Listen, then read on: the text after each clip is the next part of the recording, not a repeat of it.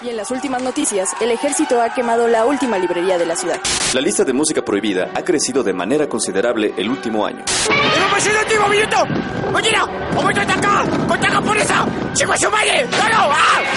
¡Seguimos informando para Freak News! Transmitiendo desde la capital del imperio, Freak Noob News, lo último que queda. Oh, you touch my tra-la-la. Mmm, my ding-ding-dong.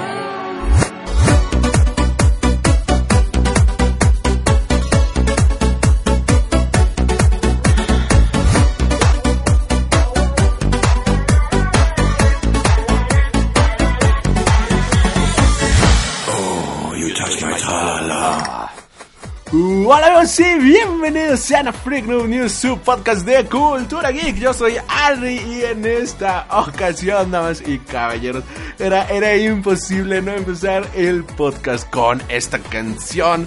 Aquí somos el único podcast donde you- tú, tú tocas my din din din, my Din Din Dong. Está brutal esta maldita canción. Es la, es la onda, es la cosa más divertida del mundo. Y sí, sí, la, la voy a dejar completa a un volumen un poquito alto para que, para que suene de fondo. No, no, no como música de fondo, sino para que suene el fondo.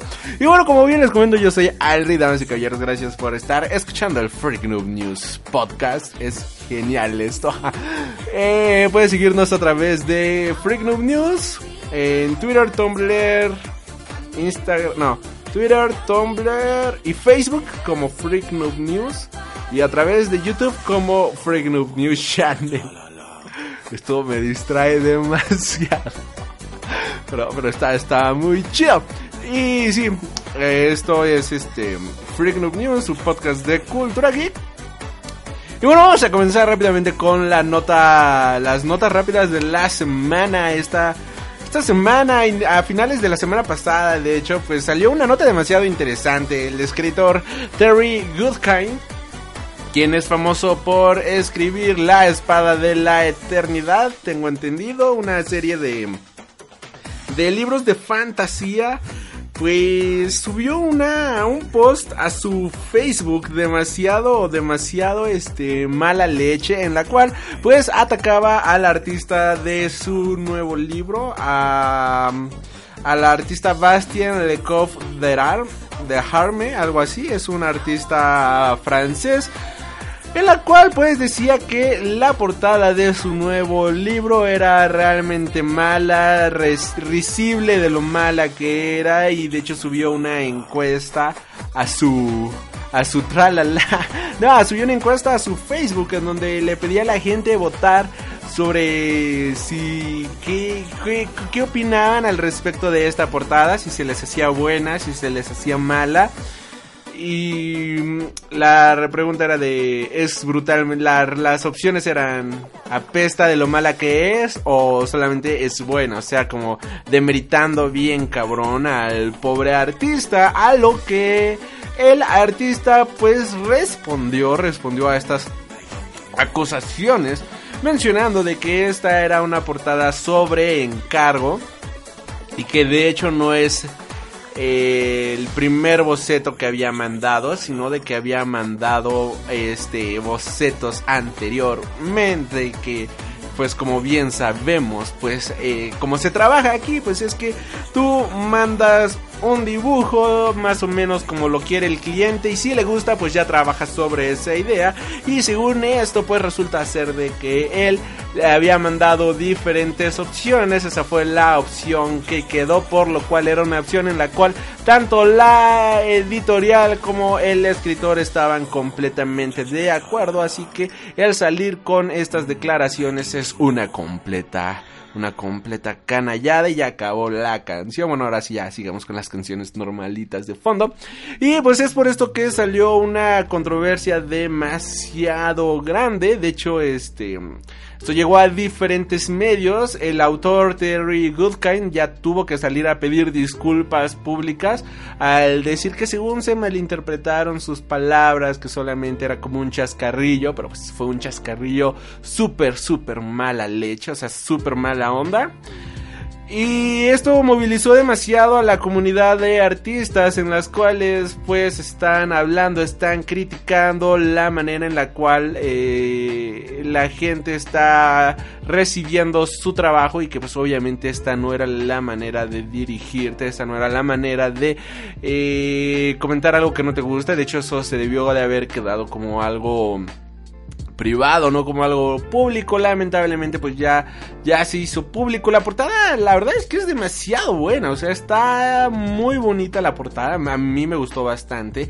Y algo que menciona el autor es que su principal queja es que los personajes que aparecen ilustrados en la pantalla, digo, que aparecen ilustrados en la portada, pues no es como él este, los había plasmado en el papel y que no representan la fuerza que tienen en la prosa. Que pues cualquier persona con mm, eh, un poquito de... de cómo decirlo, un poquito de sentido común se puede dar cuenta de que la el mismo personaje que está escrito en un libro lo van a imaginar completamente diferente millones de personas. Por eso es un libro, por eso no es una película, por eso no es un cómic. Cada persona es completamente libre de interpretar a esos personajes como le dé la regalada gana en su condenada imaginación. Así que, como yo me imagine los personajes de X libro, obviamente no es la manera en la cual se los imaginó el escritor y no es la misma manera en la que se los imaginó fulanito de tal o no es la misma manera en la que se lo imaginaron ustedes que están escuchando estos. Porque, pues obviamente cambia completamente en la imaginación de absolutamente todos. El mismo personaje puede que yo me lo imagine un poquito, no sé, robusto, puede que ustedes se lo imaginen un poquito más delgado, con el cabello un poquito más largo, el cabello un poquito más corto, diferentes ojos, diferente cara, diferente absolutamente todo, diferente mirada. Y esto es algo completamente natural porque estamos hablando de un libro, no estamos hablando de un medio este visual, no estamos hablando de un medio gráfico, por lo cual pues estas acusaciones simplemente han sido únicamente para atacar el arte del artista. Y pues esto está, está demasiado mala onda como bien mencionaba, de hecho Terry Goodkind ahorita está regalando 10 libros autografiados a las personas que hayan respondido su encuesta. Y pues no me queda más que decir en esta nota que poca madre, o sea, en serio es una manera demasiado mala onda de de hacer público este libro, de hacer esto pública tu nueva novela y sobre todo es una manera muy denigrante de tratar a los artistas, es una manera muy denigrante de tratar a estas personas, es una manera demasiado mala, y yo creo que el pobre Terry debería de escuchar You Touch My Chalala para que se pueda poder este livianar un poco la vida, porque pues sí, o sea, qué mala onda de que una persona según con tanto renombre, que según que, que tan conocida en el mundo de las letras se exprese de esa manera tan pobre, tan burda y tan despreciable, pues simplemente no tiene nombre. Continuando con las notas rápidas de la semana, esta semana este eh, bueno, la semana pasada, pero yo al fin esta semana ya tuve la oportunidad de ir a ver la exposición de Caravaggio Bonaventura que se está exhibiendo en el Museo de Arte Nacional aquí en la Ciudad de México. Es una exposición demasiado corta, pero que soy, son fans del arte tienen que ir sí o sí, ya que la exposición, aunque como bien menciono, son nada más tres salas un poquito grandes, pero no dejan de ser tres salas, o sea, es una exposición demasiado corta. Te va a mostrar diferentes pinturas de Caravaggio a lo largo de su historia y como Ceres en el pastel están exhibiendo eh, por primera ocasión aquí en México la pintura de Bonaventura, que es una de las primeras eh, de las primeras obras que hizo Caravaggio. Este hombre dibujaba, pintaba al óleo de una manera para reventarte la cabeza. De hecho, es uno de mis artistas favoritos. La entrada tiene un costo de 65 pesos. Si quieren tomar fotografías, tiene un costo de 5 pesos extra. La verdad, yo no recomiendo que vayan a tomar fotos porque eso se vuelve un poquito molesto en el sentido de que mucha gente nada más va a los museos a um, tomarse la foto, a tomarse la selfie y ya largarse. Y los que realmente queremos ver las fotos de las, las pinturas, pues sí, resulta ser un poco molesto porque es de, wey, ya relájate un chingo y luego, este, luego te tomas la selfie, ¿no? O sea, tómatela al final a la entrada. Digo, no está nada mal, pero pero también hay que respetar un poco en, en, ese sentido el mundo del arte, el mundo de la pintura y algo que eso se ha perdido obviamente demasiado. Me acuerdo que cuando vino la exposición de Marilyn Manson, la mayoría era de foto, foto, selfie, ya acabé, ya me tomé la selfie, ya me voy. Era de, güey, no mames, o sea, ni siquiera viste la pintura, ni siquiera la observaste, ni siquiera notaste los detalles.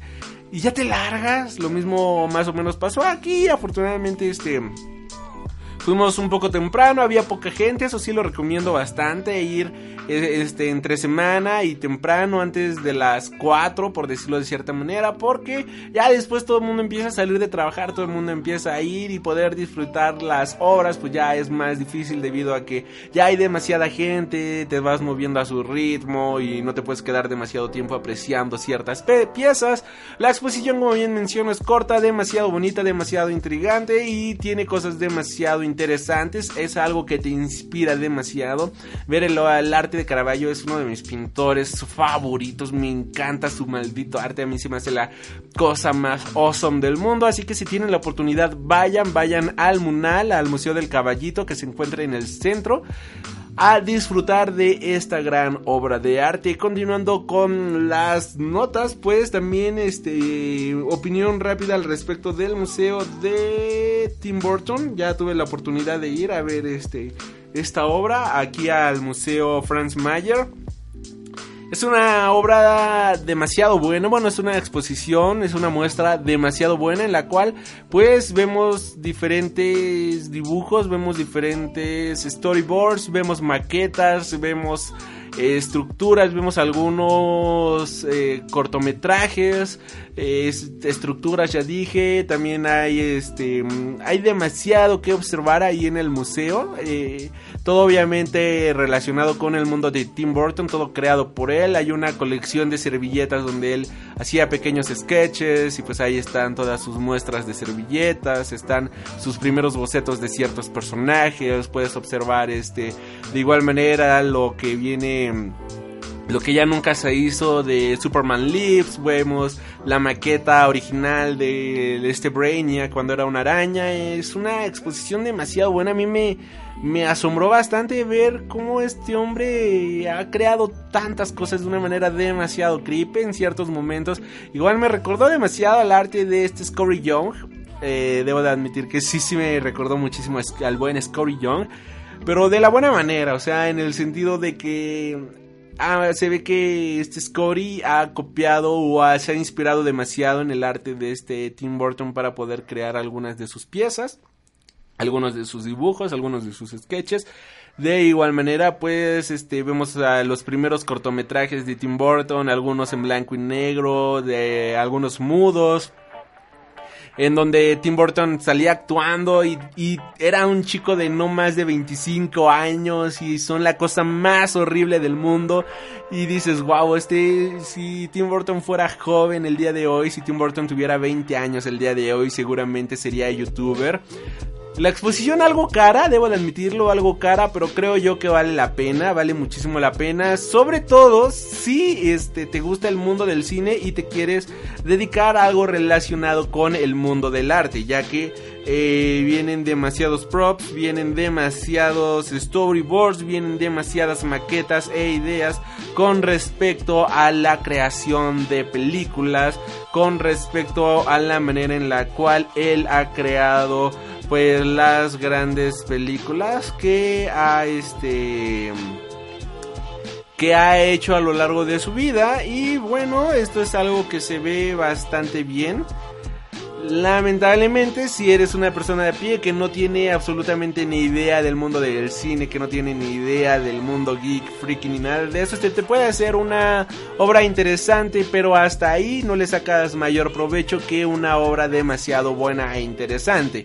Pero si te quieres dedicar, como bien menciono, a algún tipo de arte, sí, o sea, es algo que te va a ayudar demasiado ya que te va a dar demasiadas ideas, te va a dar cierta inspiración y sobre todo vas a conocer la metodología de uno de los directores más icónicos de la cultura popular actualmente, por lo cual creo que eso tiene demasiados, demasiados puntos buenos.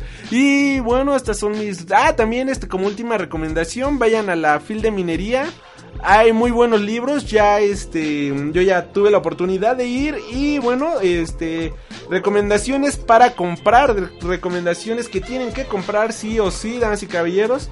Eh, primero que nada, ya salió en español el libro de Neil Gaiman, Mitos Nórdicos, por Editorial Destino. Ya es, tiene eh, un, eh, un total de 269 páginas. Tiene un costo de 248 pesos este libro, lo que me costó. Y diablos, ya leí una primera gran parte de este libro. Y son varias, varios mitos nórdicos de Neil Gaiman. Como recomendación está excelente. Eh, por otro lado, ya también salió aquí en México la segunda parte del problema de los tres cuerpos. Damas y señores, vamos a tener podcast y video del problema de los tres cuerpos. cuerpos perdón. Ya está programado, ya tengo la fecha. En un par de semanas, en un par de semanitas, vamos a tener ya este tanto el podcast como en el canal de YouTube el video de por qué tienes que leer el problema de los tres cuerpos. Estoy trabajando en el guion para poder este hacer bien el video.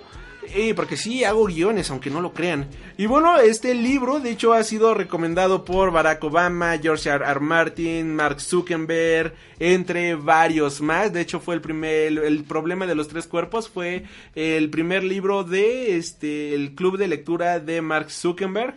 Y bueno, el problema de los tres cuerpos viene siendo una trilogía de ciencia ficción dura. De hecho, es uno de los mejores libros de ciencia ficción que yo he leído en mi vida. Se convirtió inmediatamente en uno de de mis libros favoritos ever, ya que aunque al inicio se vuelve demasiado pesado y se siente pesado, conforme va avanzando la historia es algo que te atrapa de una manera brutal. Y bueno, Sixen Liu viene siendo un escritor eh, chino de ciencia ficción y él ya finalmente ha salido la segunda parte, el volumen 2 de esta trilogía, que lleva el título de El bosque oscuro, en la cual pues obviamente viene siendo la continuación de lo que vemos en el problema de los tres cuerpos. No he tenido la oportunidad de leerlo. Son un total de 273 páginas por un costo de 450 pesos. La verdad es que vale completamente la pena. Y bueno, nada más como rápido, este... La hipnosis rápida dice, el bosque oscuro, el bosque oscuro es la inquietante continuación del problema de los tres cuerpos, el fenómeno editorial chino que ganó el premio Hugo en 2015 a la mejor novela. Su autor Cixin Liu es el escritor de ciencia ficción más relevante de China, capaz de vender 4 millones de ejemplares en su país y deslumbrar al público y la crítica de los cinco continentes. Bienvenidos a una magistral historia sobre la tensa espera sobre la humanidad ante, ok, spoiler, spoiler del primer libro, no lo voy a decir. Así que, bueno, la Tierra tiene cuatro siglos para defenderse de lo inevitable. Bla bla bla, bla bla bla. Spoiler, spoiler, spoiler. La mente humana sigue siendo un secreto. Y ahora también es la clave de un plan de urgencia. Está increíble, está increíble. De hecho, ya muero de ganas de leerlo. Solo que ahorita estoy atrapado en un par de lecturas. Eh, hace un par de programas les dije que es. Ah, bueno, esto es por parte de Nova, de Ediciones B. Con un costo de 450 pesos, vale muchísimo la pena. Y bueno, como bien les decía hace un par de programas, les mencionaba de que este, pueden leer varios libros al mismo tiempo y es completamente válido.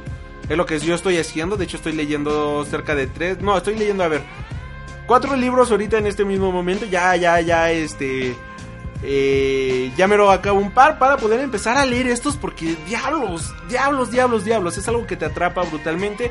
Y por último compré eh, Un monstruo viene a verme de Patrick Ness. Es un libro que ya tenía muchísimas ganas de leer debido a que vi la película y acabé llorando en la sala del cine. Después volví a ver la película en Netflix y dije, ok, ya este, ya no voy a llorar, ya sé lo que viene. Y diablos, volví a llorar de lo hermoso que está la pinche película. Y dije, ok, tengo que comprar el libro, tengo que comprar el libro, pero siempre decía, no, no, no, no, me voy a llorar, voy a llorar, voy a llorar. Y bueno, ya compré el libro, estoy seguro que voy a llorar leyendo el libro, pero no importa, no importa, porque sí, sí vale muchísimo la pena. Hay otros libros que quiero comprar, sí, este, yo creo que voy a regresar a la fil de minería. Igual para a ver si puedo hacer un videito ahí y este también sobre todo poder conseguir algunos otros títulos. Y ya les estaré diciendo qué más compré. Pero bueno, como recomendaciones así de los nuevos lanzamientos, por decirlo de cierta manera. Mitos nórdicos de Neil Gaiman. Ah, que no hablé de mitos nórdicos. Nada más rápido. Las hazañas de Thor y las intrigas de los dioses noveladas por un maestro en contar historias. Neil Gaiman. Mientras reescribía estos mitos, intentaba imaginarme a mí mismo hace mucho tiempo, en las tierras donde se oyeron por primera vez estas historias, tal vez durante las largas noches de invierno, bajo el resplandor de la aurora boreal, o quizás sentado en la intemperie, despierto de madrugada en un día interminable de verano. Me sorprendió descubrir cuando terminé las historias y volví a leerlas como una secuencia que dan la sensación de ser un viaje desde el hielo y el fuego del origen del universo hasta el fuego y el hielo del fin del mundo. Lean las historias del libro y hagan las suyas, y alguna noche oscura y gélida de invierno o una noche de verano cuando el sol no se haya ocultado todavía detrás del horizonte, cuéntenle a sus amigos lo que pasó cuando le robaron el martillo a Thor o cuando los dioses le regalaron a Odín el hidromiel de la poesía.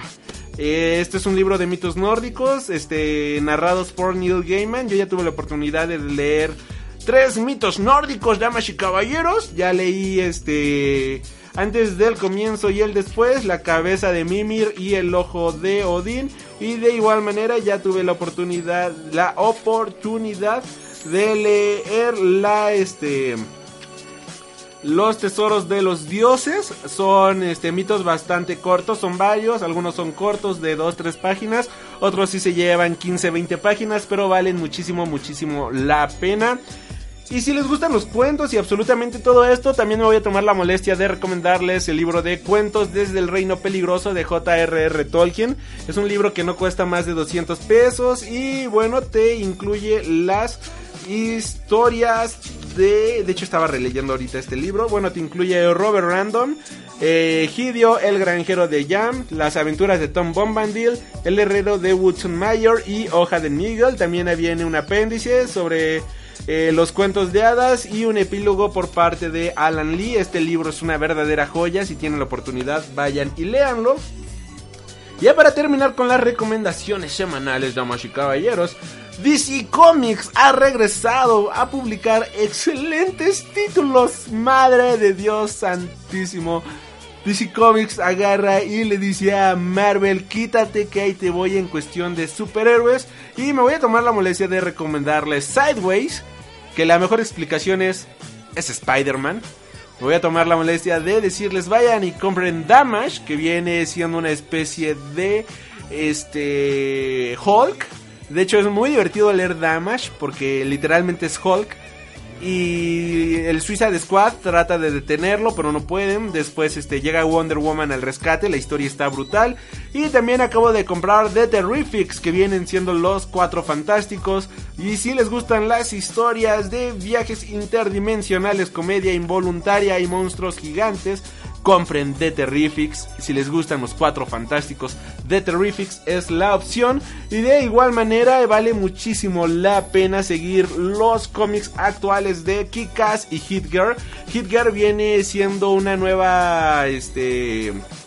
Una nueva historia de la pequeña niña asesina que absolutamente todos amamos. Y bueno, el primer número viene siendo una historia demasiado violenta como estamos acostumbrados, pero en esta ocasión está hecha como si fuera un videojuego.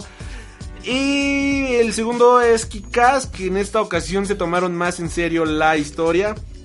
Hit Girl es más arte pop, es más divertido, es más agarrar, eh, sentarte con una cerveza, leer el cómic y reírte y divertirte con la violencia de este personaje. Mientras el nuevo título de Kikas, escrito por Mark Millar e ilustrado por Jordan Romita Jr., nos muestra la historia de una madre que está harta del narcotráfico, que está harta del mundo peligroso en el que vivimos y decide salir a patear traseros. Por último, este, por última recomendación de la semana, de igual manera quiero recomendarles The Brave and the Bold por parte de DC Comics.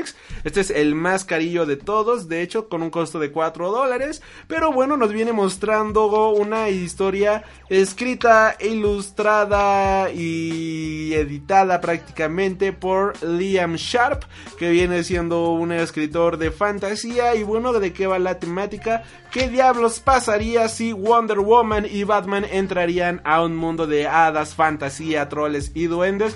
Bueno, pues aquí está la respuesta en The Brave and the Bold.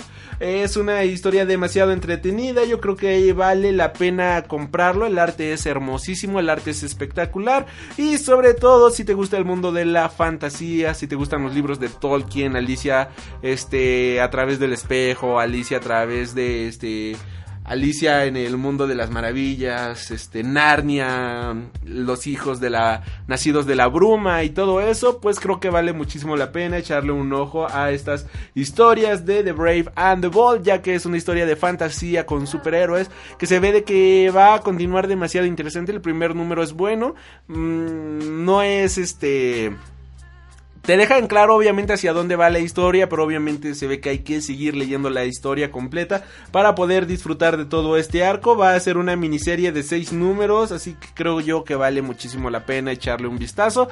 Y bueno, ya con esto vamos cerrando las notas iniciales del programa, las recomendaciones rápidas, las recomendaciones culturales, las recomendaciones comiqueras y las recomendaciones del libro. Eh, ya también está la FIL de la digo, la Feria Internacional de Cine de la UNAM. Eh, pueden checar las sedes en FICUNAM.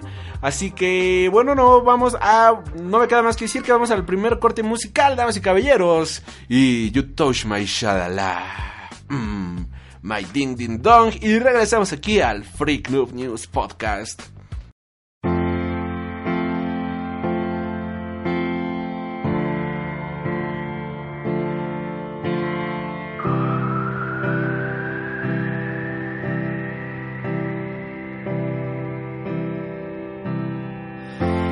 Stop your crying, it's a sign of the times. Welcome to the final show. I hope you're wearing your best clothes. You can't bribe the door on your way to the sky. You look pretty good down here, but you ain't really good. We never learned we've been here before. Why are we always stuck and running from the bullets? The bullets. We never learned we've been here before. Why are we always stuck and running from your bullets? The bullets.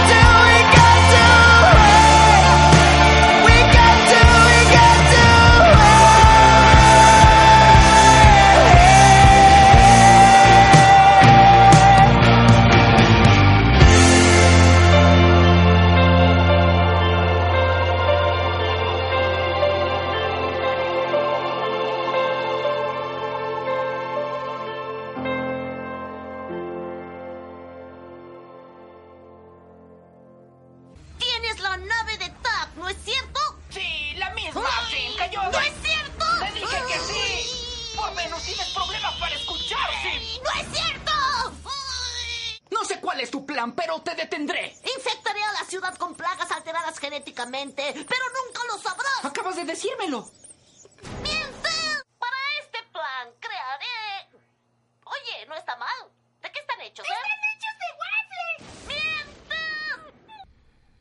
Regresamos aquí al Freak Noob News Podcast, su canal de cultura geek. Y bueno, acabamos de escuchar una canción de Harry Styles y es difícil decirlo, es raro decirlo. Nunca pensé que llegaría ese día, pero debo de admitir que esa canción se me hace demasiado buena. Me trae demasiados buenos recuerdos de mi viejo trabajo. Así que sí, tenía, tenía que ponerla obligatoriamente. Y la estuve escuchando apenas y dije, ok, no es mala canción, así que va directamente a algún corte musical de Freak Noob News.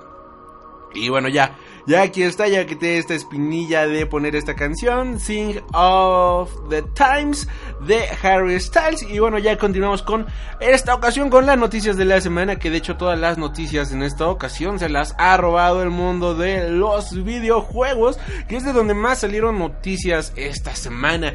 Y bueno, sin más, vamos a comenzar. Y bueno, acusan a los videojuegos de ser una droga causante de tragedias con armas. El escritor portugués Quintino Aires ha acusado a los videojuegos de ser una droga causante de tragedias con armas de fuego. Y wow, qué tontería. La semana pasada, como bien mencionábamos en el podcast, Donald Trump culpaba a los videojuegos y al cine de la violencia de los jóvenes. Y esta semana, damas y caballeros, Declaraciones similares han sido dadas por Quintino Aires, popular escritor portugués que ha acusado a los videojuegos de ser una droga causante de tragedias con arma de fuegos. Entre sus palabras menciona, PlayStation es veneno. No ayuda a la creatividad, no desarrolla las relaciones, no hacen absolutamente nada. Produce enfermedades mentales, hace que la gente se sienta fría, seca, incapaz de relacionarse con los demás. ¿Compramos una PlayStation para jugar 10 minutos en la vida y luego tirarla? Es lo que menciona este escritor en sus declaraciones. Ha sido demasiado duro, principalmente contra la cadena PlayStation. Y bueno, en numerosas ocasiones se ha demostrado mediante estudios científicos que los videojuegos pueden ser buenos para la salud mental, desarrollando un incremento en la velocidad de reacción de los usuarios y aumentando la creatividad de las personas e incluso ayudando a for permítanme tantito, ayudando a fortalecer, ah, ayudando a fortalecer la memoria de personas de tercera edad. Además, existen multitud de videojuegos sociales que fomentan las relaciones interpersonales de los jugadores, como los más recientes de la categoría Play Link de PlayStation, por poner solamente un ejemplo relacionado a la marca Sony, que es la que atacó Quintino Aires. Por supuesto, el comprar videojuegos, comparar videojuegos con una droga tampoco es muy acertado, ya que se trata de un medio más de entretenimiento como lo son el cine, el teatro, la lectura y la música. Y de hecho, en mi opinión muy pero muy personal, pues ya lo considero de hecho una nueva manera de arte, ya porque por todo lo que involucra, perdón, está involucrando absolutamente todas las artes, tal como lo hacía el cine en su tiempo. Bueno, en esta ocasión, damas y caballeros, eh, el, mundo de los videojuegos es ya algo muy, pero muy similar. Es innegable notar que los artistas visuales están involucrados. eh, artistas conceptuales están involucrados, eh, personas que hacen esculturas están involucrados a la hora de la creación de un videojuego, músicos, compositores y están involucrados a la hora de crear un soundtrack. Escritores y guionistas están involucrados a la hora de crear la historia, por lo cual es un medio que está juntando demasiadas artes y más allá de ser este una droga yo lo pondría como una nueva manera de arte. Continuando con esto, pues tenemos que investigadores y científicos se oponen a la propuesta de la Organización Mundial de la Salud sobre los videojuegos. Hace algunas semanas que la Organización Mundial de la Salud, también abreviada OMS, anunció su interés en incluir por primera vez los trastornos asociados a los videojuegos dentro de los problemas de salud mental. El hecho ha causado cierta discre- discrepancia, ya que parece una medida extrema e innecesaria. Incluso la ESA, Entertainment Software Association, emitió un comunicado abordando el tema para instar a la OMS de a, reconsiderar su decisión. Ahora es un grupo de investigadores y científicos quienes se oponen a la propuesta de la OMS sobre videojuegos. Lo han hecho mediante un estudio académico que se publicará en los próximos días. Dicho estudio se titula un de una débil base científica en la consideración de los videojuegos como adicción y se publicará próximamente en la prestigiosa Journal of Behavioral Addiction. Algunos de los puntos más importantes que se obtienen este, en la investigación son los siguientes. Existe mucha confusión incluso entre los que defienden el diagnóstico sobre qué es exactamente la adicción a los videojuegos. Mantenemos la calidad de base empírica existente es baja. Formalizar un tipo de conducta como desorden mental con la intención de profundizar, profundizar es una, en una investigación colisiona como su objetivo clínico. No se ha aplicado aún ningún estándar científico sólido. Su formación podría ser un producto de un pánico moral que puede contribuir a incrementar. Y por último, una adicción debería de ser establecida de forma clara y sin ambaga, ambagues antes de formalizarla como desorden en el sistema de clasificación de enfermedades.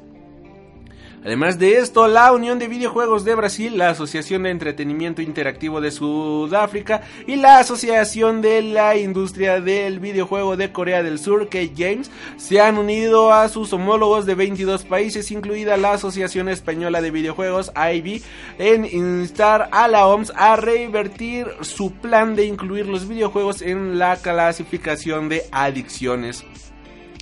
La oposición mundial a la controversia propuesta de la OMS de clasificar la adicción a los videojuegos sigue creciendo, afirma Simon Little, director general de la Federación Europea Interactive Software Federation Europe.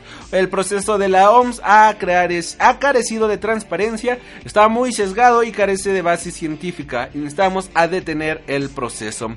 José María Moreno, director general de la AEBI, ha defendido por su parte que este asunto debe tratarse con sumo cuidado y ha instado al organismo internacional a actuar con prudencia y cautela antes de tomar una decisión irreversible que genere una imagen negativa a la gran comunidad de videojugadores a lo largo de todo el mundo. Nada, caballeros, ustedes tienen la última opinión. Yo creo que esto es un tema serio. Pero bueno, así están las primeras noticias del día de hoy y pues Está, está intenso, amigos. Está intenso este tema de los videojuegos que quieren ya considerarlo como una droga, que quieren censurarlo. Aquí en México ya ven que quieren meter una regulación para los videojuegos, los senadores, que es una completa estupidez en todo el sentido de la palabra. Y ahora apoyados por estos idiotas del presidente de Donald Trump y el escritor, este, este escritor eh, por, de portugués, por este escritor portugués, pues creo que creo que están atacando de una manera demasiado injusta al mundo de los videojuegos y creo que hay cosas más serias, más importantes que este medio de arte y entretenimiento. Pero bueno, continuando con esto, Diablo 3 para la Nintendo Switch ha sido insinuado por parte de Blizzard. Y bueno, Nintendo Switch podría estar muy cerca de recibir uno de los juegos más aclamados de Blizzard Entertainment. Estamos hablando obviamente de Diablo 3, ya que la compañía ha compartido en su cuenta oficial de Twitter un enigmático y curioso mensaje que ha hecho que todo el mundo comience a especular con la posibilidad de que la última entrega de la saga Diablo aparezca en la consola de Nintendo. En dicho tweet, Blizzard Entertainment compartió un mensaje que decía Dulces Sueños, junto con un video en el que se veía una pequeña lámpara de noche con la forma de la cabeza de Diablo, una mano aparecía a apagar la lámpara usando su interruptor y después se volvía a encender, mostrándose más de cerca. La gracia del asunto reside en que en inglés interruptor se dice switch, por lo que rápidamente se ha relacionado el mensaje con una referencia a que Diablo estará en la consola Switch de Nintendo. Por ahora Blizzard Entertainment y Nintendo no han dado anuncio al respecto, por lo que no podemos afirmar ni negar que Diablo 3 estará llegando a la Nintendo Switch con completa seguridad, pero bueno, les estaremos anunciando esto en caso de que sí se haga en los próximos programas. Por otra parte, se han confirmado los personajes que aparecerán en la serie de The Witcher para Netflix. Una vez más, terminando el episodio piloto, la serie de The Witcher para Netflix. Una vez más, terminando el episodio piloto de la serie de The Witcher para Netflix.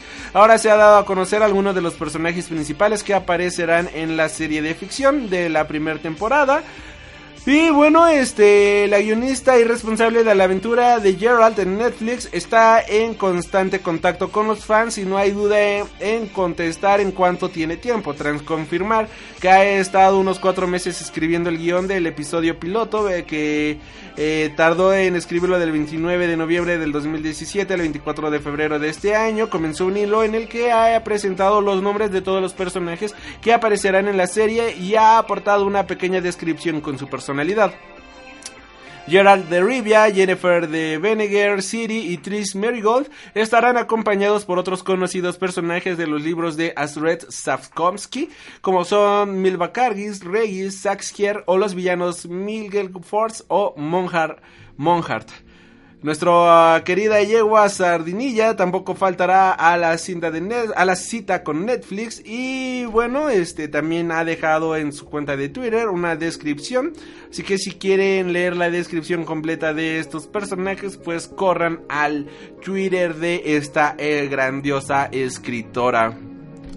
Continuando con las noticias, Activision trabaja en la remasterización de sus grandes clásicos. Hace una semana se filtraba Spyro de Dragon Trilogy eh, remasterizada para la PlayStation 4, una remasterización de la trilogía original del Dragón Morado de PlayStation.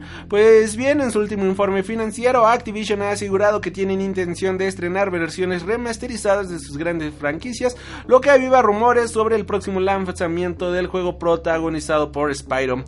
Spyro the Dragon Trilogy Remaster, al igual que el exitoso Crash Bandicoot and Same Trilogy, eh, tendría mejoras en la iluminación, animaciones y cinemáticas, así como una banda sonora remasterizada. También contaría con actualizaciones en la función de guardar similares a la aventura de Crash en PlayStation 4, Spyro the Dragon Trilogy Remaster, incluiría los juegos de Spyro the Dragon, Spyro 2 en busca de los talismanes y Spyro el año del dragón. La trilogía remasterizada estaría actualmente en desarrollo por Vicarious Visions, el mismo estudio que se encargó de la remasterización de Crash Bandicoot y saldría en 2018 para la PlayStation 4, justo para celebrar el 20 aniversario de la mítica saga que nació en la primera PlayStation. No obstante, sería una exclusiva temporal y saldría un año después en otras plataformas.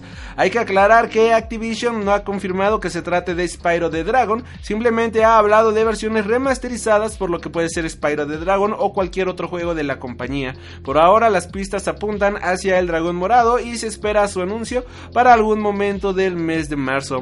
Eh, comentan también, esperamos lanzar World of Warcraft, World of Warcraft, Battle of Azeroth y nuestro juego más reciente de Call of Duty en la segunda mitad de 2018. Además esperamos ofrecer contenido continuo para nuestras diversas franquicias, incluidos paquetes de expansión para Hearthstone y Destiny 2, eventos para Overwatch y paquetes de mapas para Call of Duty World War II, así como lanzamientos de versiones remasterizadas de nuestra biblioteca de IPS. Emocionados con esta noticia pues déjamelo en los comentarios. Continuando con el mundo de los videojuegos, Bethesda anuncia su conferencia para la E3 2018. A algo más de tres meses para arrancar la mayor, el mayor espectáculo del mundo de los videojuegos, Bethesda acaba de anunciar la fecha y la hora de su conferencia en la E3 2018. Y bueno, esta se llevará a cabo el día 10 de junio a las 18.30 horas de Los Ángeles. Con un curioso tráiler de recortes de papel en el que aparecen algunos de los personajes más conocidos de sus juegos, como The Elder Scrolls. Eh, Skyrim, Dino o The, Devil, The Evil Within. Bethesda ha anunciado la fecha en la que se celebrará su conferencia y bueno, hay que decir que el horario se ha que se ha proporcionado es el de Estados Unidos. Aquí pues obviamente eh, creo que estamos a dos horas de diferencia, dos, tres horas de diferencia, así que no es mucho. Y bueno, a medida de que se vaya acercando la y la E3, pues obviamente estaremos más hablando de las demás conferencias y todo lo que estará envolviendo este gran evento del mundo de los videojuegos. Ahora yéndonos a series de televisión, pero de igual manera del mundo de los videojuegos, la serie de televisión de Halo comenzará a rodarse en otoño de este año. Tanto Microsoft como Showtime han afirmado a lo largo de los últimos meses que la serie de televisión de Halo seguiría, seguía adelante. Y bueno, ahora sabemos que la adaptación está avanzando y podría empezar el rodaje en el próximo otoño.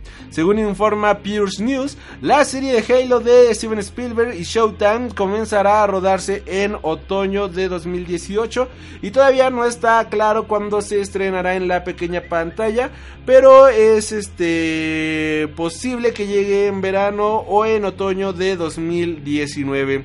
Esta noticia llega justo a Ay, perdón. Esta noticia llega justo después de que David Nunes, CEO de Showtime, confirmara en el TCA 2018 que la adaptación estaba en pleno desarrollo, mientras que el presidente de programación de la compañía, Gary Levine, dijo eh, que lo están haciendo con que lo que están haciendo con Halo no solo satisfacerá a los fans de la franquicia de videojuegos, sino también a todos los amantes de las series. La adaptación de Halo es el proyecto de acción viva más esperado que está desarrollando Showtime junto con Steven Spielberg bajo su productora.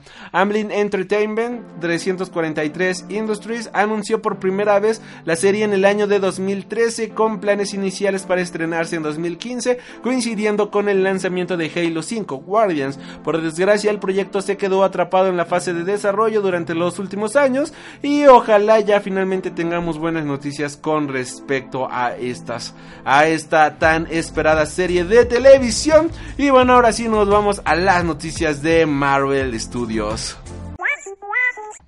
Esta semana se dio a conocer la noticia de que Stan Lee ha estado luchando contra una terrible enfermedad que es la neumonía. Eh, sabemos que es una este, enfermedad bastante mm, fuerte de cierta manera. Y bueno, no queda más que decir que fuerza están. Este. Ojalá esté. Que pues que le vaya bien, ¿no? No, no, queda, no nos queda más que unirnos todos juntos y decir Excelsior y mandar todas nuestras buenas vibras a el gran señor al generalísimo Stan, que algunos podrán amarlos, otros, otros podrán odiarlo, pero su legado ha sido completamente innegable. Continuando con las noticias de esta semana del universo Marvel de la Fuerza, tenemos que han anunciado seis nuevas películas para 2021 ah, eh, y 2022. Esto viene a ser parte de la fase 4 de Marvel Studios. Las fechas de estreno son 7 de mayo de 2021, 30 de julio de 2021, 5 de noviembre de 2021, 18 de febrero de 2022, 6 de mayo de 2022 y 29 de julio de 2022. Algunos rumores apuntan a que vienen siendo las, las secuelas de Captain Marvel, Doctor Strange, Black Panther, una posible tercera entrega de eh, Spider-Man y de igual manera en caso de que se termine por concretar eh, la compra por parte de Fox y Disney. Alguna de estas posibles películas puede ser la integración de los, ya sea de los X-Men o de los Fantastic Four al mundo de Marvel Studios. Por otra parte, de igual manera, Mark Hamill podría participar en Guardians of the Galaxy Volume 3 esto después de que se diera a conocer que van a estar filmando la película de Guardians of the Galaxy allá en Reino Unido. Y bueno, esto saltó debido a que este Mark Hamill es eh, de cierta manera vive muy cerca de la zona del rodaje. Así de que estuvieron intercambiando algunos tweets Mark Hamill y este James Gunn debido a un fan que dijo que, oye, no puede estar Mark Hamill en el rodaje.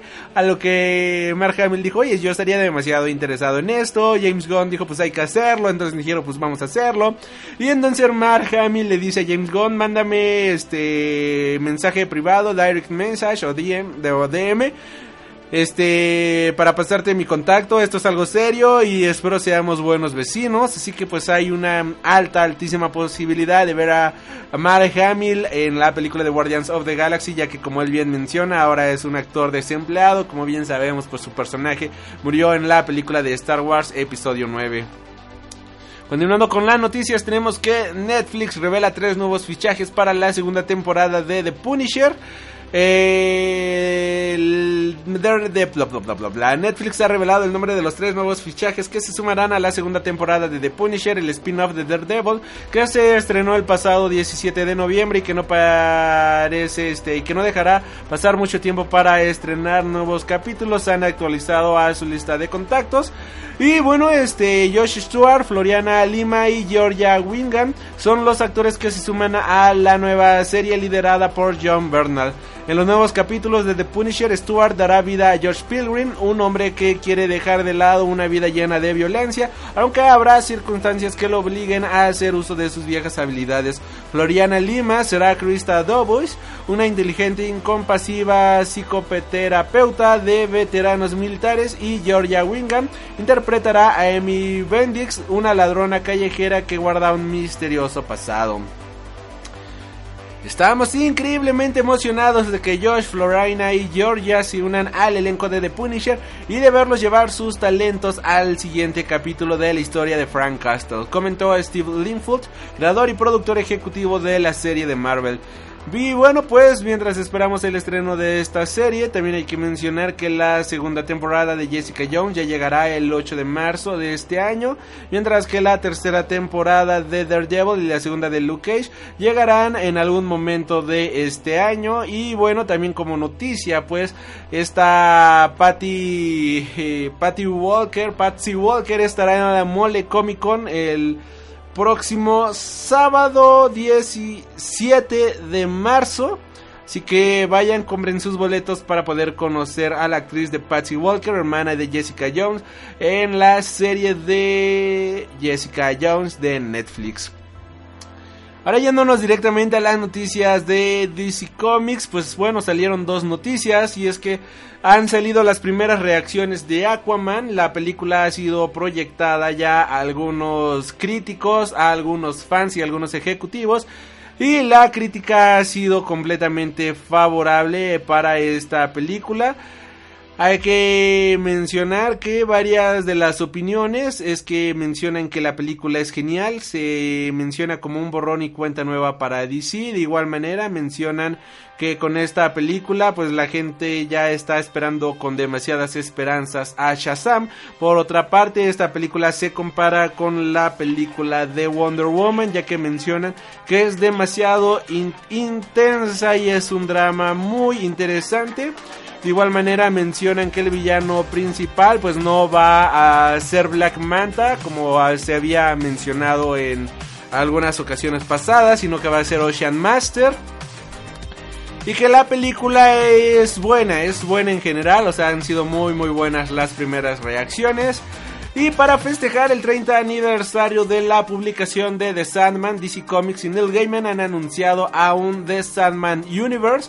DC Comics y Neil Gaiman celebrarán los 30 años de Sandman con el lanzamiento de The Sandman Universe para Vertigo a finales de este año. La línea contará con cuatro cómics diferentes y estarán basados en la serie de The Sandman que vendrán siendo spin-off de la misma.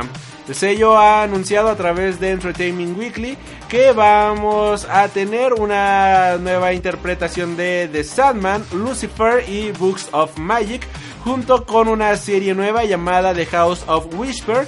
La línea comenzará con un especial one shot llamado Sandman Universe, que será escrito por Neil Gaiman, Nalo Hopkins, Cat Howard, C. Spurrett y Dan Waters, con arte de Vilquis Avery. La portada corre a cargo de Jay Lee, ya está disponible en internet. Y los cuatro escritores se encargarán de cada uno de los guiones de los siguientes cómics de lanzamiento. Ninguno de los artistas de la serie ha sido revelado por el momento. Neil Gaiman eh, explicó que el anuncio que en el explicó en el anuncio el porqué de su retorno a la realidad de Sandman afirmado, afirmando sentirse culpable por la cantidad de juguetes maravillosos que componen el universo de Sandman y con los que nadie puede jugar ahora. Menciona, empecé a sentirme culpable, me gustó mucho la idea de volver a jugar con los juguetes, con estos juguetes y recordar a la gente lo divertido que son. Y también tener la oportunidad de trabajar con algunos escritores fantásticos. Más adelante habrá fantásticos artistas también. Nalo Hopkins escribe House of Whispers, que presenta una portada de Yannick Paquet. Hobson fue seleccionado por Gaiman porque según él no existe nadie mejor para manejarse con todo ese material de voodoo y la serie explorará el misterio de la aparición de la casa tutelar junto a House of Mystery y House of Secrets.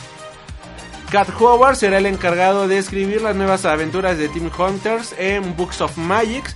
El responsable de escribir Lucifer será Dan Waters, quien según Gaiman está más que a la altura de escribir el siguiente capítulo en la vida del ángel caído favorito de los lectores. Sí, Spurrier estará a cargo de The Dreaming, serie que eh, volverá a establecerse en el reino de Sandman y por supuesto contará con el regreso de algunos personajes como Mervyn Pumphead, Lucian y el bibliotecario Matthew the Raven, mientras intentan mantener las cosas en funcionamiento en ausencia de Dream o de sueño.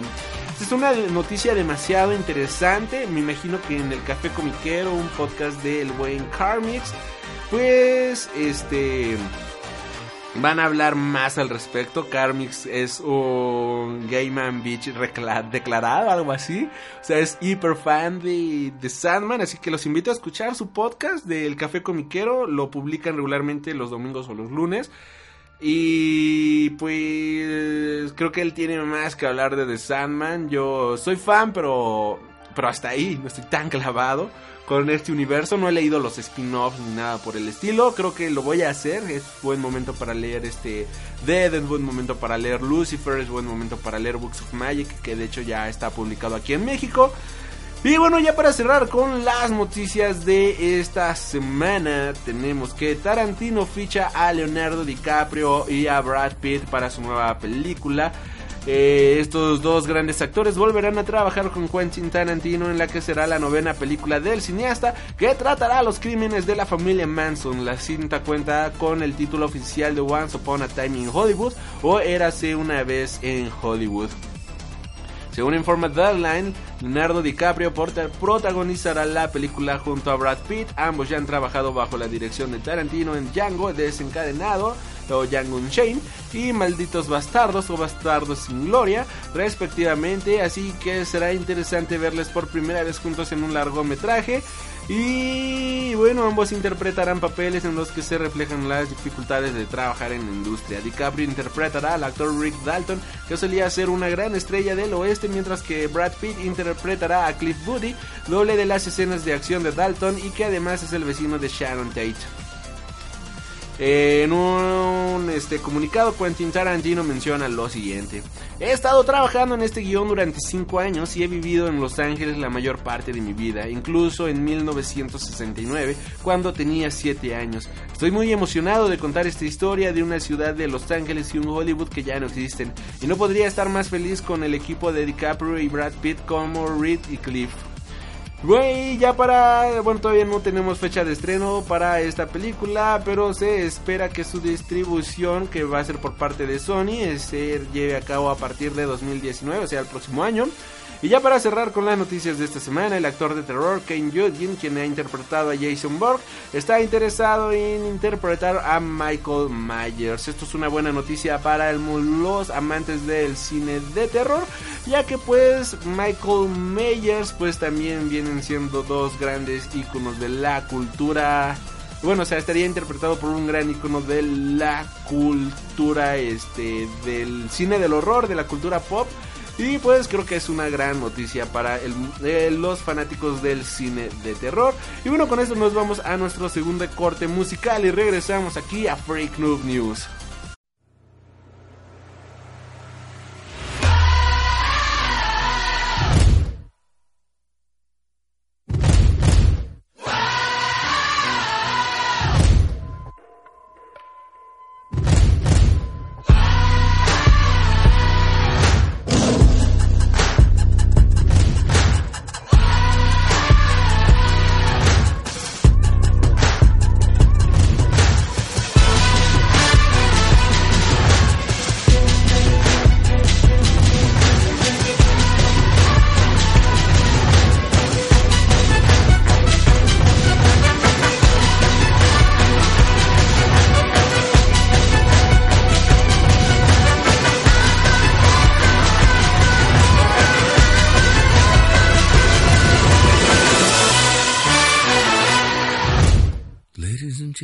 is the moment you've waited for.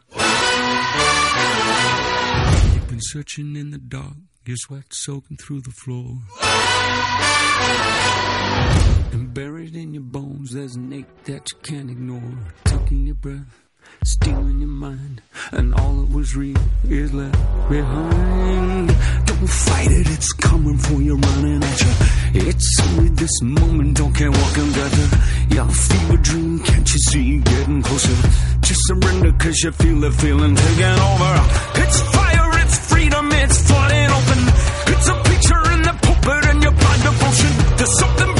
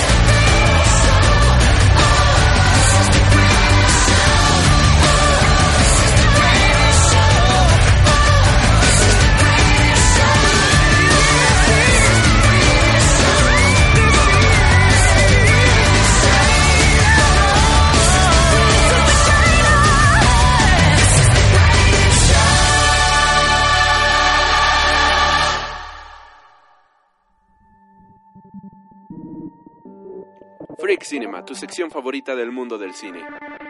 Obi-Wan never told you what happened to your father. He told me enough. He told me you killed him. No. I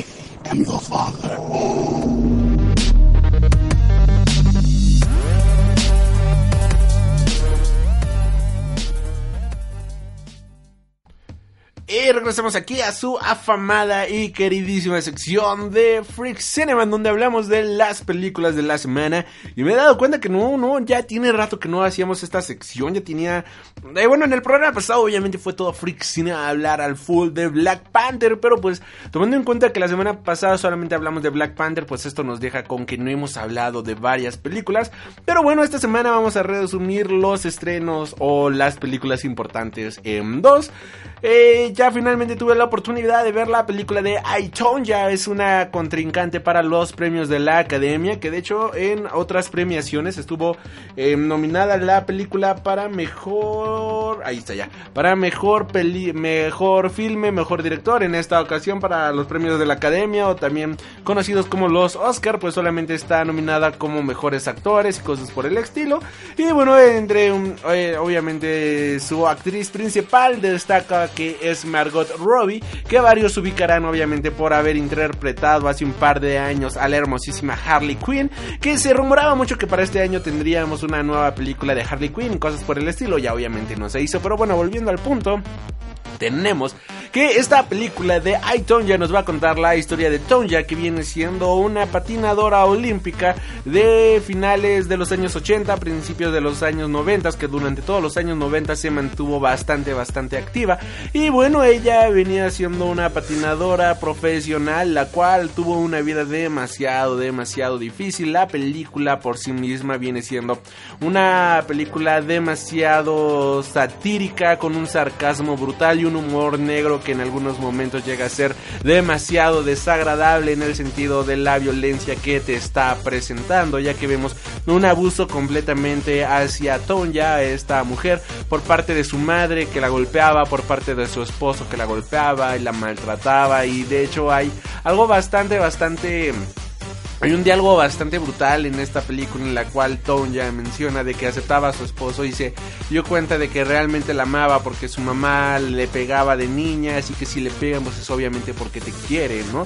Y esto es algo demasiado fuerte en muchos, muchos sentidos, algo que te pega así directamente y te das cuenta de que muchas mujeres realmente creen eso, mujeres, hombres, quien sea, quien ha sufrido abusos y lo ven como algo normal porque lo han vivido durante, todo, todo, durante toda su vida, puede llegar un momento en el cual lo vean realmente como algo normal y lo acepten y acepten la violencia en su vida y te quedas de wow, qué fuerte está esto.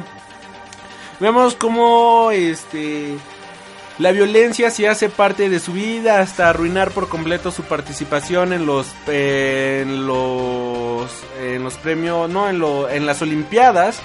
Y este, como toda su vida, toda su carrera se ve completamente arruinada por una tontería, por decirlo de cierta manera, ya que hubo cierto atentado en la cual ella se vio involucrada de manera indirecta, pero involucrada a final del día, lo cual hizo que toda su vida, toda su carrera se fuera al de al sacrosanto carajito.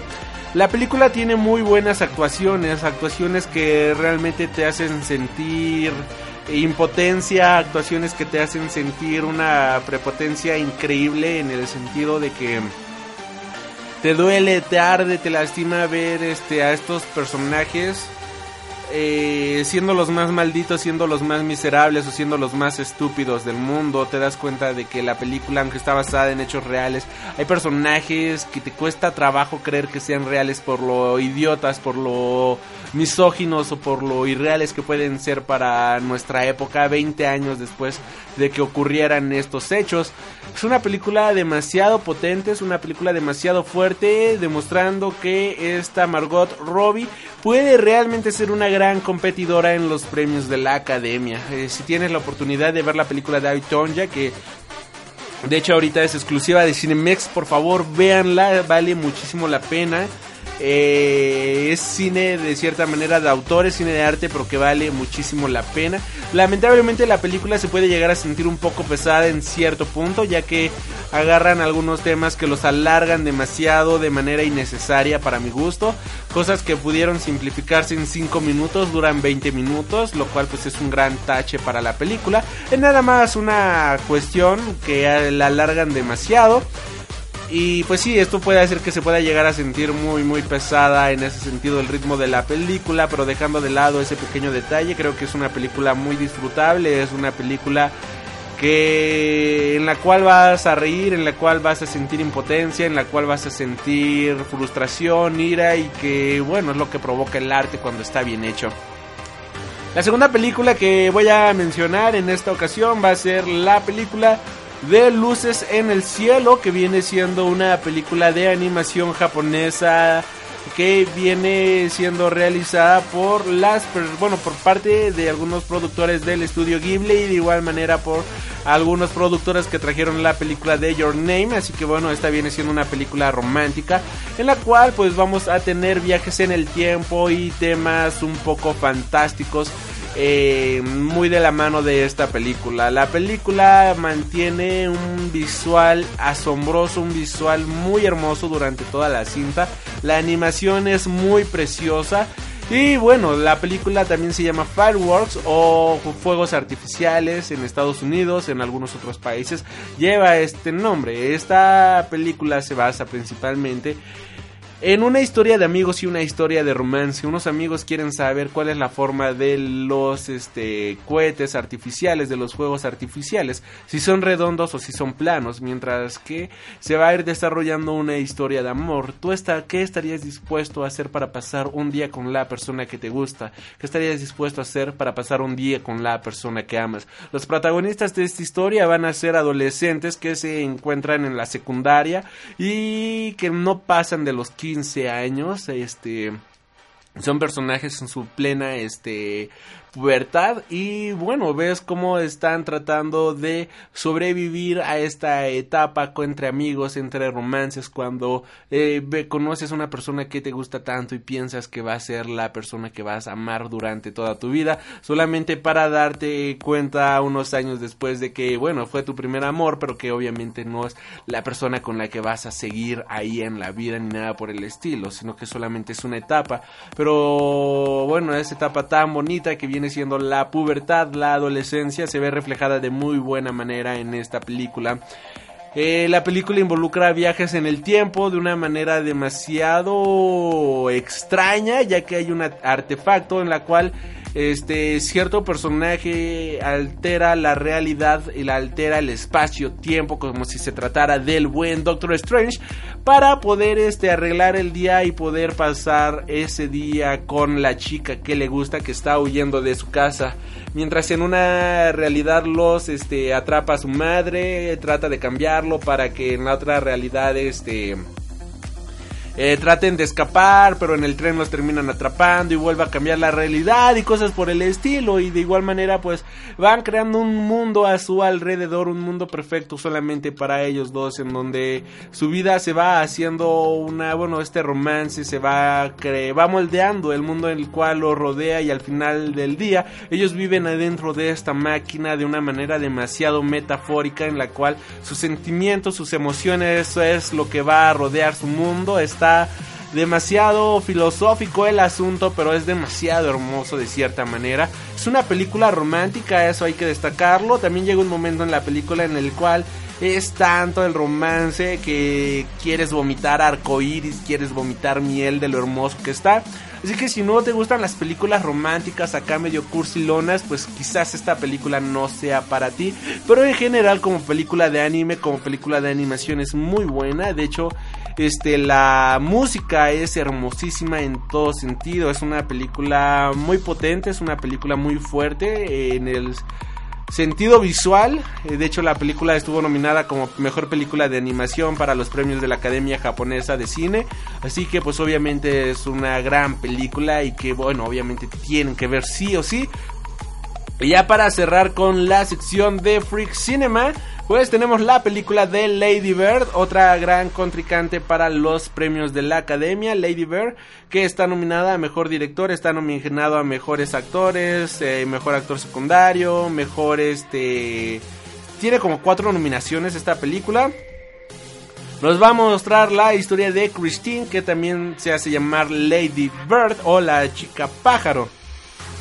Esta historia va a estar narrada en, en el año del 2002 Y bueno, nos va a mostrar la historia de Lady Bird, que viene siendo una chica que se encuentra en su plena juventud y que está buscando en qué universidad quedarse. Ella estudia en una universidad, en una preparatoria cristiana, y obviamente ella no le gusta nada de esto, no le gusta la religión, ella es es un espíritu libre que no quiere estar atada a este creencias ni religiones porque pues Diego está demasiado joven y pues no quiere estar así atrapada en este mundo, por lo cual trata de este buscar una este una diferente una realidad diferente a lo que está viviendo y se crea una nueva personalidad, cambia a sus amigos solamente para darse cuenta de que al final todos los estereotipos y esta vida de eh, de cartón pues no es para ella y comienza a vivir la vida real, la vida que está allá afuera, las personas reales con sentimientos y no personas solamente que se basan en apariencias y maquillajes en estas personas completamente plásticas.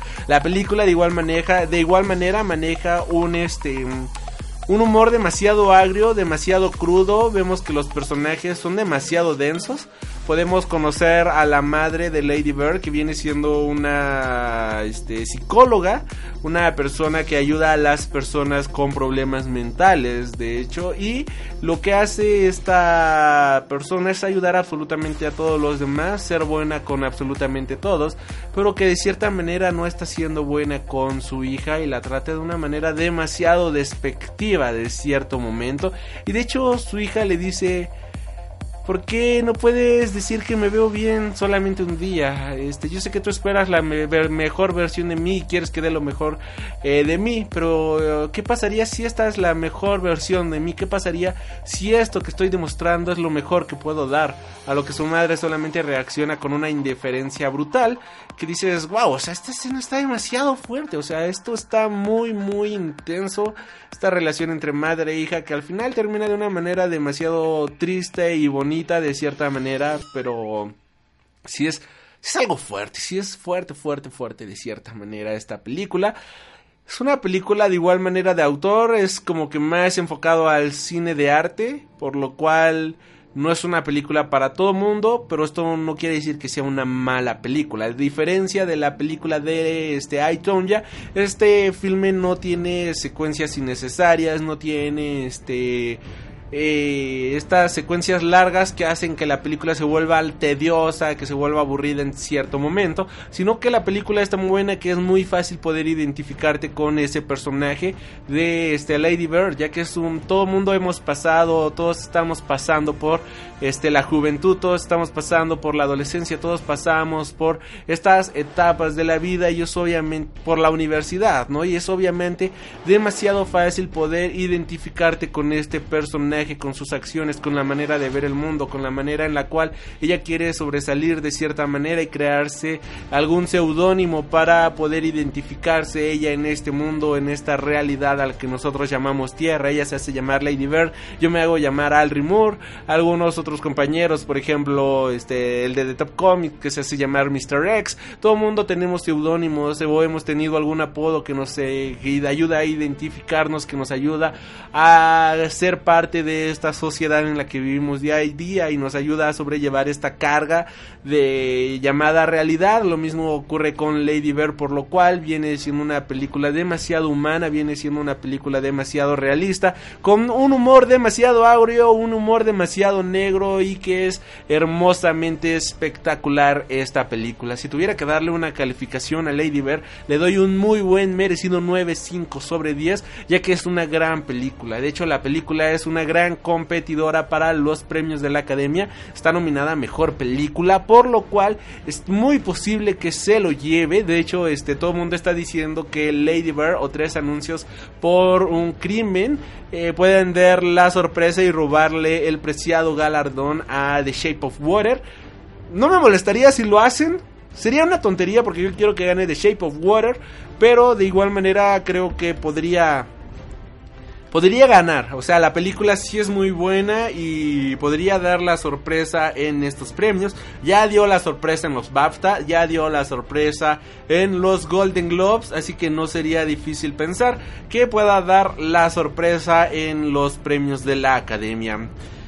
Última noticia, Yuri on Ice, eh, esta, este anime de competidores sobre hielo estará presentándose en, cine, en Cinépolis por parte de Arcade Media. Los boletos estarán a la venta ya a partir de este momento y bueno, las sedes serán eh, Cinépolis Forum Buenavista, Cinépolis Diana, Cinépolis Plaza Satélite, Cinépolis Vía Vallejo, Cinépolis Town Center El Rosario, Cinépolis Aragón, Cinépolis Sendero Iztapalupa, Cinépolis Plaza Aeropuerto, Cinépolis Universidad, Cinépolis Patio Universidad, Cinépolis Paseo a Coxpa, Cinépolis Oasis Coyoacán, Cinépolis Perisur. Eh, esto es para la zona la Ciudad de México y área metropolitana. Ahora para Guadalajara eh, se estará proyectando en Cinépolis Forum Tlaquepaque, Cinépolis Galerías Guadalajara y Cinépolis Centro Magno. En Monterrey se estará proyectando en Cinépolis Galerías Monterrey y Sendero Monterrey. Para Mérida se estará proyectando en las, en las Américas Mérida y Altabrisa. En el estado de Puebla se estará proyectando en Cinépolis Boulevard y Angelópolis. Para Cuernavaca se estará proyectando en Galerías Cuernavaca. Para Culiacán en Cinépolis Culiacán. Para Pachuca estará en Galerías Pachuca. Para Querétaro, estará en Cinépolis Sendero Querétaro. Para Tijuana en Cinépolis Plaza Río Tijuana. Para Tampico en Cinépolis Tampico. Para Toluca estará en Cinépolis Galerías Toluca. Y para Jalapa en Cinépolis Plaza Las Américas Jalapa. Eh, no aparece el costo de los boletos. Me imagino obviamente que varía dependiendo la zona. De hecho aquí hay varias variaciones ya sea en el centro, norte, sur de la ciudad. Y bueno, la película como tal, como tal, como tal, tampoco tiene, bueno, aquí en la nota no viene fecha de estreno, solamente que los boletos ya estarían a la venta a partir de Cinépolis. Eh, digo, a partir del 2 de marzo ya puedes comprar a través de este de la aplicación de Cinépolis los boletos para Yuri on Ice. Ah, ya, aquí no aparecen las fechas ya que dependiendo del cine en el cual eh, la fecha va a ir variando dependiendo del cine en el cual pues se esté presentando la película. Me imagino que van a ir rotando la película, así que pues obviamente no van a ser los mismos horarios para la zona centro de la ciudad, digo del país, que para los del norte, y me imagino que ya acabando del zona centro. Van a ir después, no sé, posiblemente a Puebla y después lleven la película a Monterrey y después la lleven a Culiacán y cosas por el estilo. Y bueno, con esto cerramos la sección de Freak Cinema, su sección del mundo del cine. Déjame en los comentarios ¿A ti cómo se te han hecho estas películas?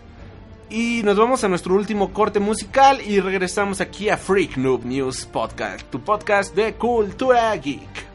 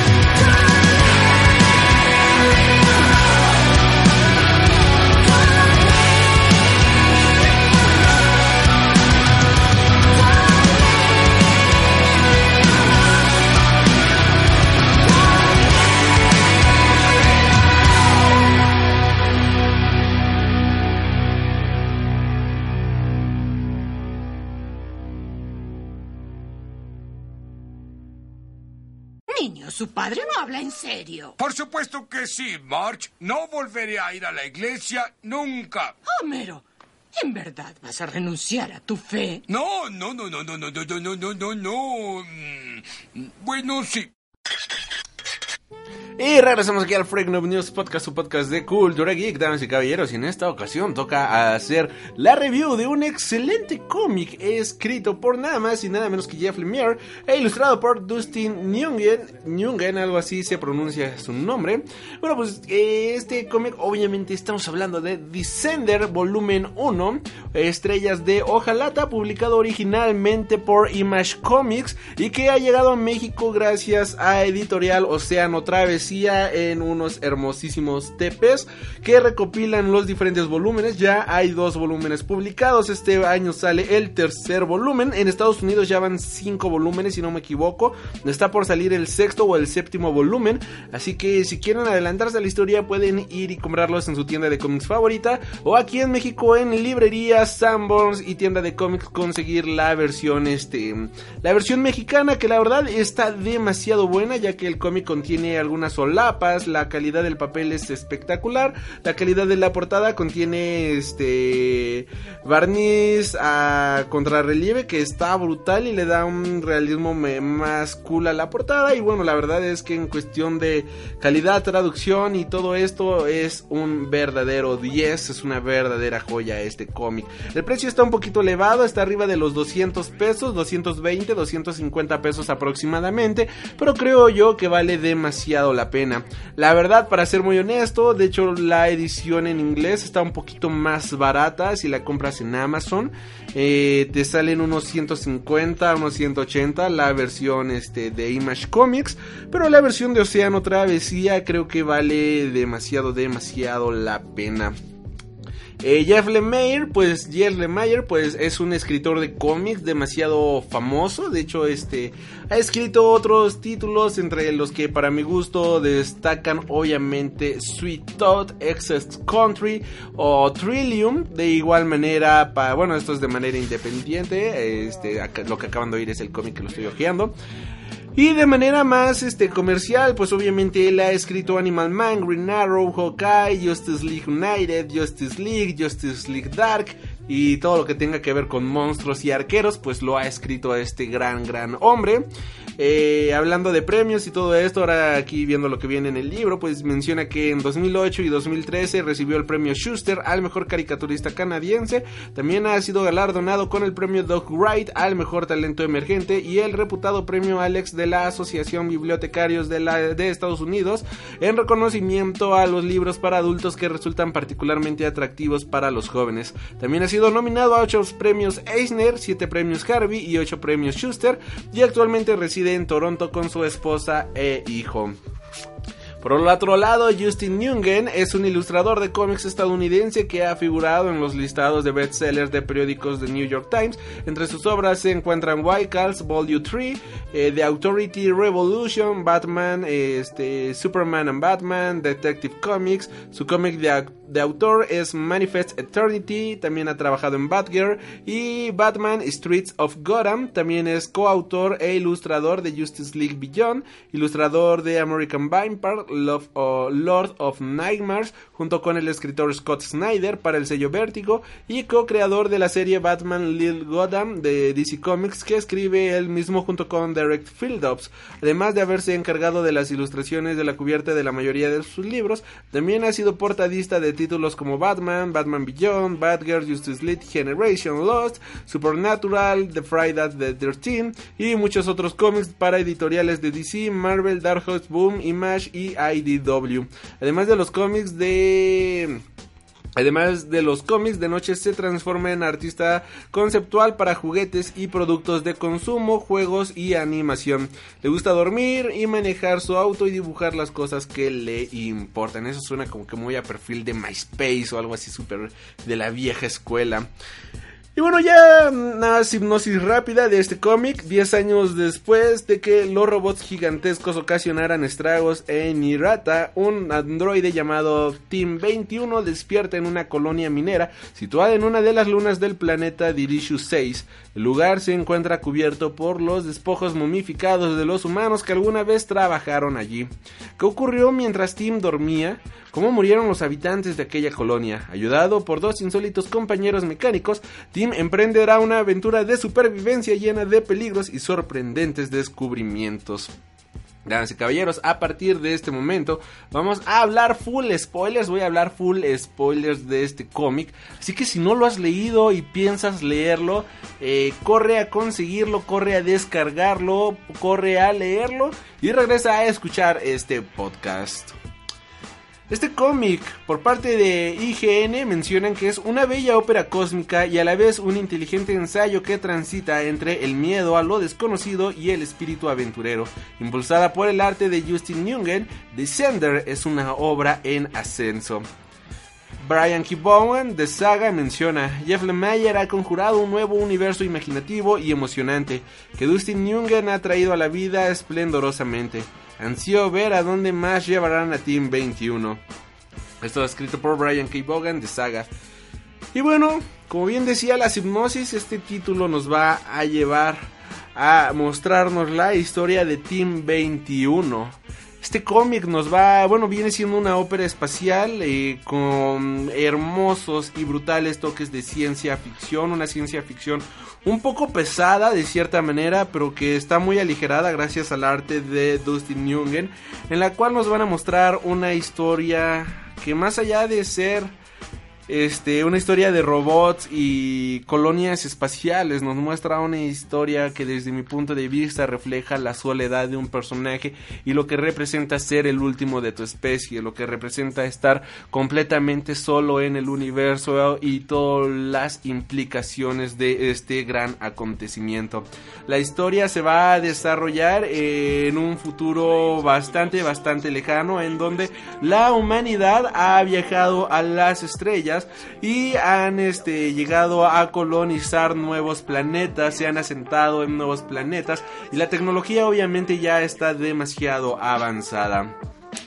Tenemos diferentes planetas los cuales conforman el Consejo Galáctico Unido que viene siendo algo así como el Imperio Galáctico, eh, como las Naciones Unidas solamente que en el espacio. Y bueno eh, los planetas que conforman el Consejo Galáctico Unido son Nirata que es el mundo central, antiguo núcleo tecnológico y central del Consejo Galáctico Unido, o CGU por sus siglas, y antigua sede de las nueve ciudades embajada. Una ciudad-estado para cada uno de los planetas centrales y especies que representan al CGU. Ahora un mundo devastado por los remanentes del Consejo, eh, ahora es un mundo devastado. Los remanentes del Consejo aún residen ahí, aferrándose al poder.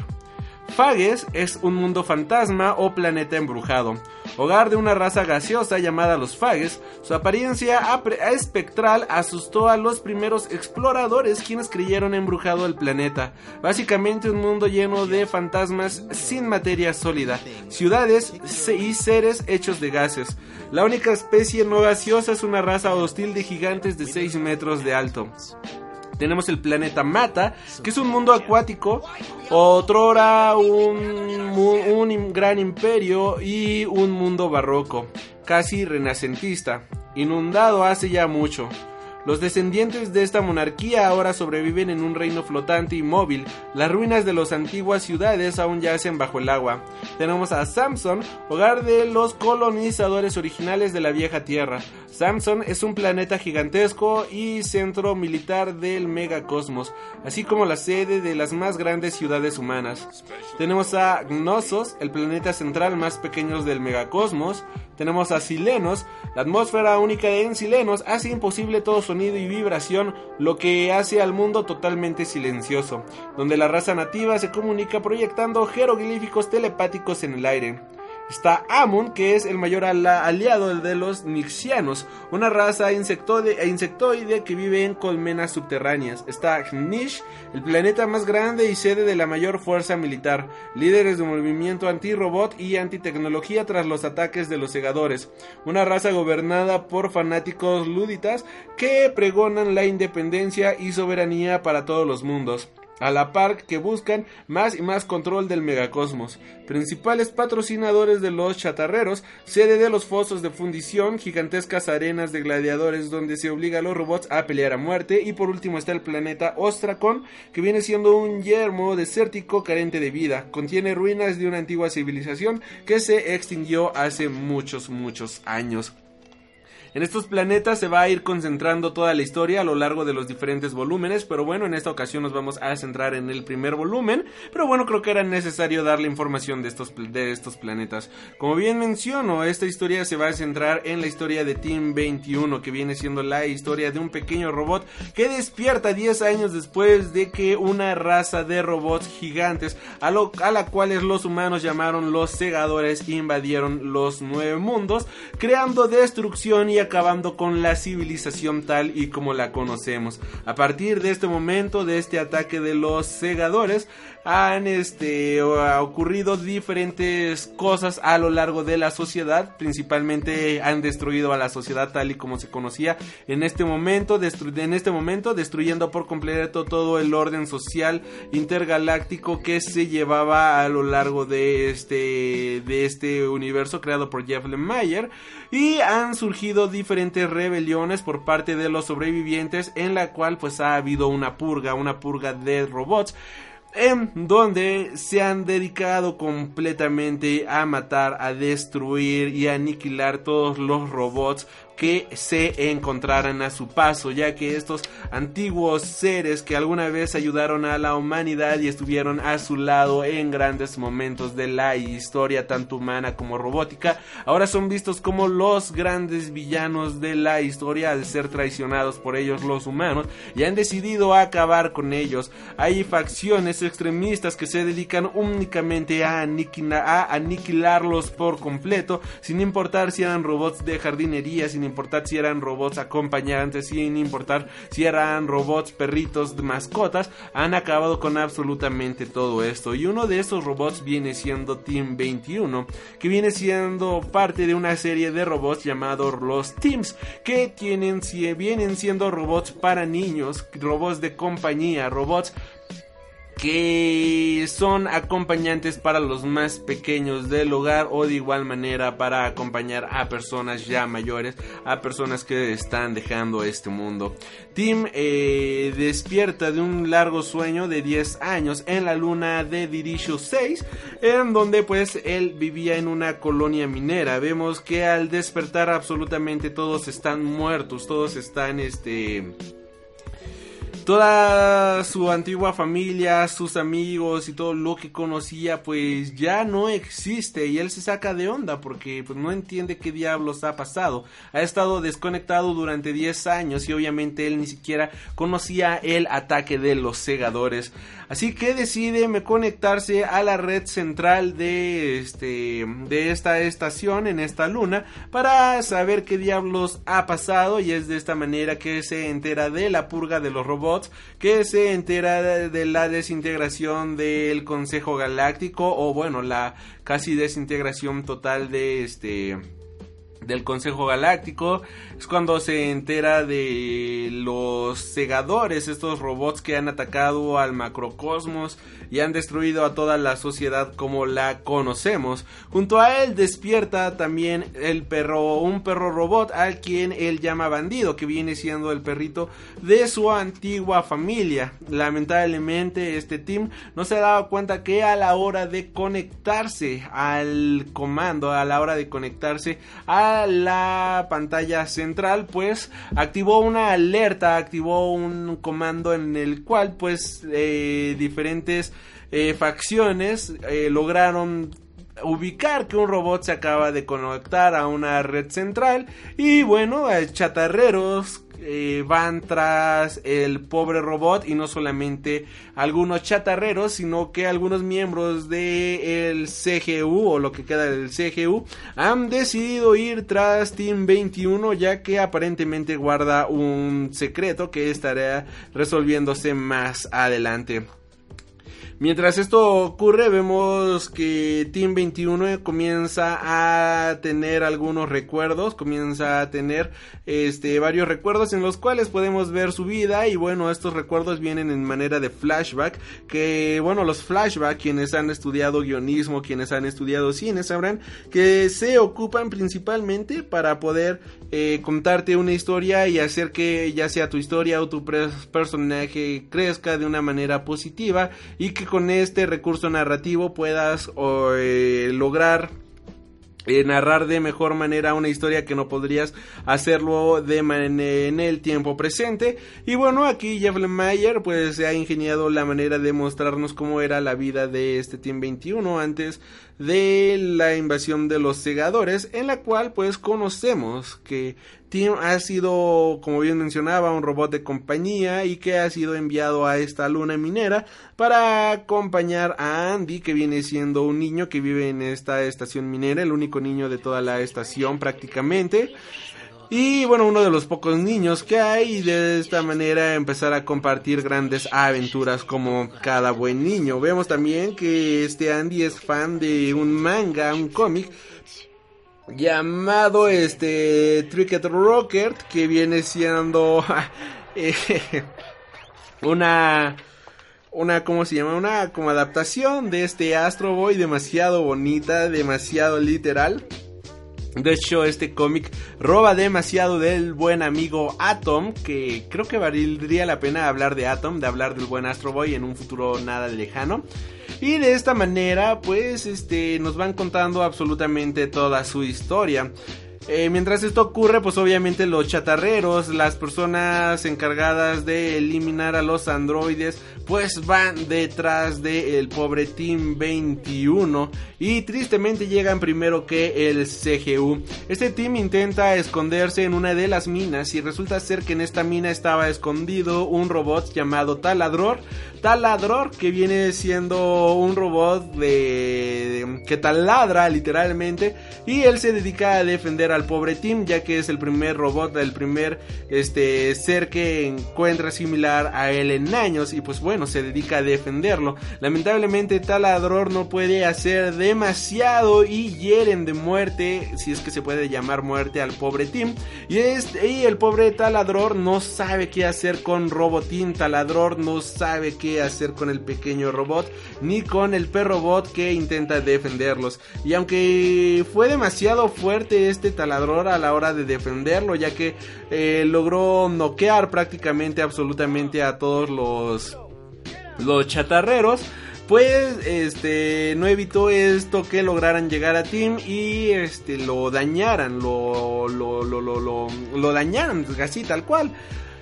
Para esto, ya una vez que este team está presentando una falla total del sistema, vemos que está teniendo un sueño. Y esto es un sueño demasiado extraño, debido a que los robots no sueñan. De hecho, esto es algo que se ve reflejado en infinidad de libros de cyberpunk, en el cual, o de ciencia ficción, no yéndonos tan lejos al cyberpunk, sino ya en la en el planteamiento básico de la ciencia ficción, en el planteamiento básico del cyberpunk, eh, podemos encontrar el clásico dilema de los robots suenan, sueñan con ovejas eléctricas, con qué sueñan los robots. Incluso hay una serie demasiado buena en Amazon eh, que habla exactamente de este tema, que se llama ovejas eléctricas. ¿Con qué sueñan los robots? ¿Acaso sueñan con ovejas eléctricas? Es una serie de cyberpunk demasiado buena, disponible en Amazon Prime, en Amazon Video. Se los recomiendo ampliamente. De hecho, en YouTube ya voy a subir próximamente la review de esta serie. En una o dos semanas más ya estará arriba disponible la review de esta serie.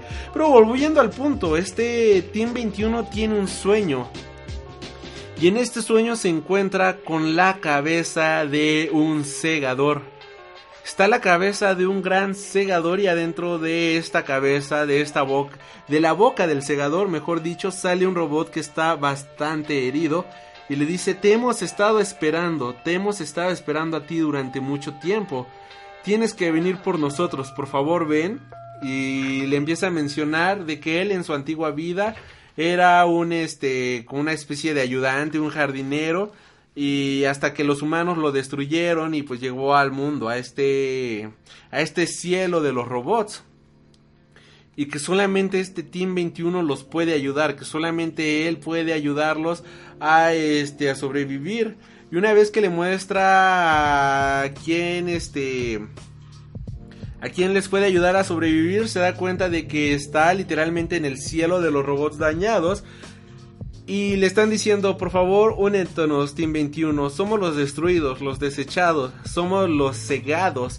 Y todos son robots destruidos. Algo que me encanta de este panel es un splash page, bueno, una, eh, un dibujo de una página entera. Es que cada robot tiene su propio detalle, cada robot está hecho de una manera brutal. El detalle de este, este Dustin Jungen en los dibujos es algo brutal. Después de este cómic se convirtió en uno de mis ilustradores favoritos. Y vemos que este Team 21 de cierta manera es como una especie de mesías. Y esto está demasiado creepy. Porque literalmente los robots dañados lo están viendo como si fuera Jesucristo, como si fuera una especie de Dios. Algo que también llama demasiado la atención es el detalle de que están adentro de un segador gigante o la manera de entrar al cielo de los robots es a través de un segador que fueron los robots que han destruido han destruido toda la civilización humana tal como la conocemos. Está este Jeff Lemire presentándonos algunos detalles demasiado interesantes que van a irse resolviendo a lo largo de los capítulos anteriores, a lo largo de los siguientes volúmenes.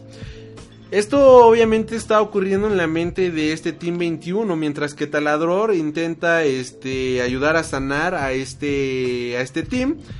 Y bueno, mientras está ayudándolo a sanar, mientras está tratando de ver cómo diablos este, ayudarlo, llegan obviamente este, los enviados del el CGU del, del, de la organización galáctica que iban detrás de este team, pero pues obviamente llegaron tarde porque pues ya los chatarreros ya hicieron su trabajo, este taladror piensa que son son este villanos, piensa que son mal este malos humanos y bueno, decide atacarlos, se da cuenta de que pues no son tan malos y, y, pues les entrega este team, bueno, o sea, no de manera directa, pero acepta su ayuda para que puedan ayudar al pobre team porque ellos pueden ayudar al buen team 21. Las personas que van en esta misión viene siendo la capitana Telsa, no Tesla, sino Telsa, que es una alienígena color azul, cabello rojo, demasiado bonita, de hecho, está, está interesante el diseño de este personaje que viene siendo la hija de el mero mero, el mero jefe del CGU.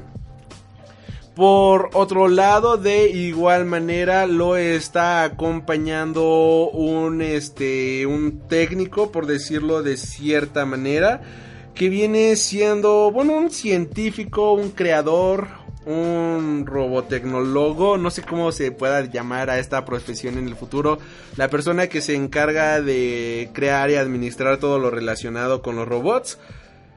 Y bueno, le hablan porque él ha sido el creador de los de lo de la de los Team 21 y han descubierto que en el ADN de los Team 21 ha descubierto han descubierto, perdón, que en el código genético, en el código de creación de estos robots, se encuentra una clave demasiado importante, ya que comparte el mismo código genético, el mismo la misma base de datos que los segadores, por lo cual allí consideran que hay una relación entre los Team 21 y los segadores, los robots que han este, destruido a la sociedad hace más de 10 años.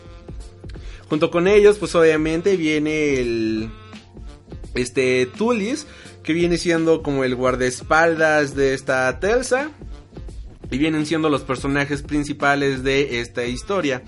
Este este Team 21 ya una vez que lo logran reparar se encuentra con el Dr. Juan que viene siendo este doctor, este creador de robots que quien fuera quien lo creara y le dice, doctor, he soñado, he, tenido un sueño demasiado extraño, vi a todos los robots que han sido destruidos.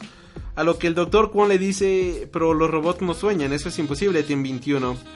Y empieza un debate un poco filosófico y muy entretenido que eh, le dice Tim, pero si no fue un sueño entonces, ¿en dónde estuve? Y eh, empieza un cuestionamiento muy interesante que vale la pena leer.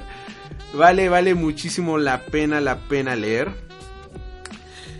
Esta, este, esta Tesla le dice que necesitan de su ayuda de Team 21, que necesitan de su ayuda para poder este, ayudarlo con qué diablos ocurrió con los segadores. Este Team 21 dice, ok, los voy a ayudar, pero a cambio de algo. Quiero que me ayuden a encontrar a Andy, que era el humano, era su hermano en esta luna. Andy, este, este... Team 21 cree que sobrevivió debido a dos cuestiones. La primera es que no encontró su cadáver en la luna y la segunda es que en la base de datos se encontró que habían escapado dos naves de rescate. Algo que este team desconoce al momento es que una de esas naves se estrelló y la segunda nave quedó desaparecida. Así que las posibilidades de que este Andy sobreviviera pues terminan siendo casi nulas, pero deciden mentirle para que logre cooperar con ellos. Le dicen que sí, que sí van a rescatar a Andy a lo cual, pues este. Este team se pone demasiado contento. Y también se pone demasiado contento. Este. El perro bot, este. El bandido que viene siendo el robot de la familia.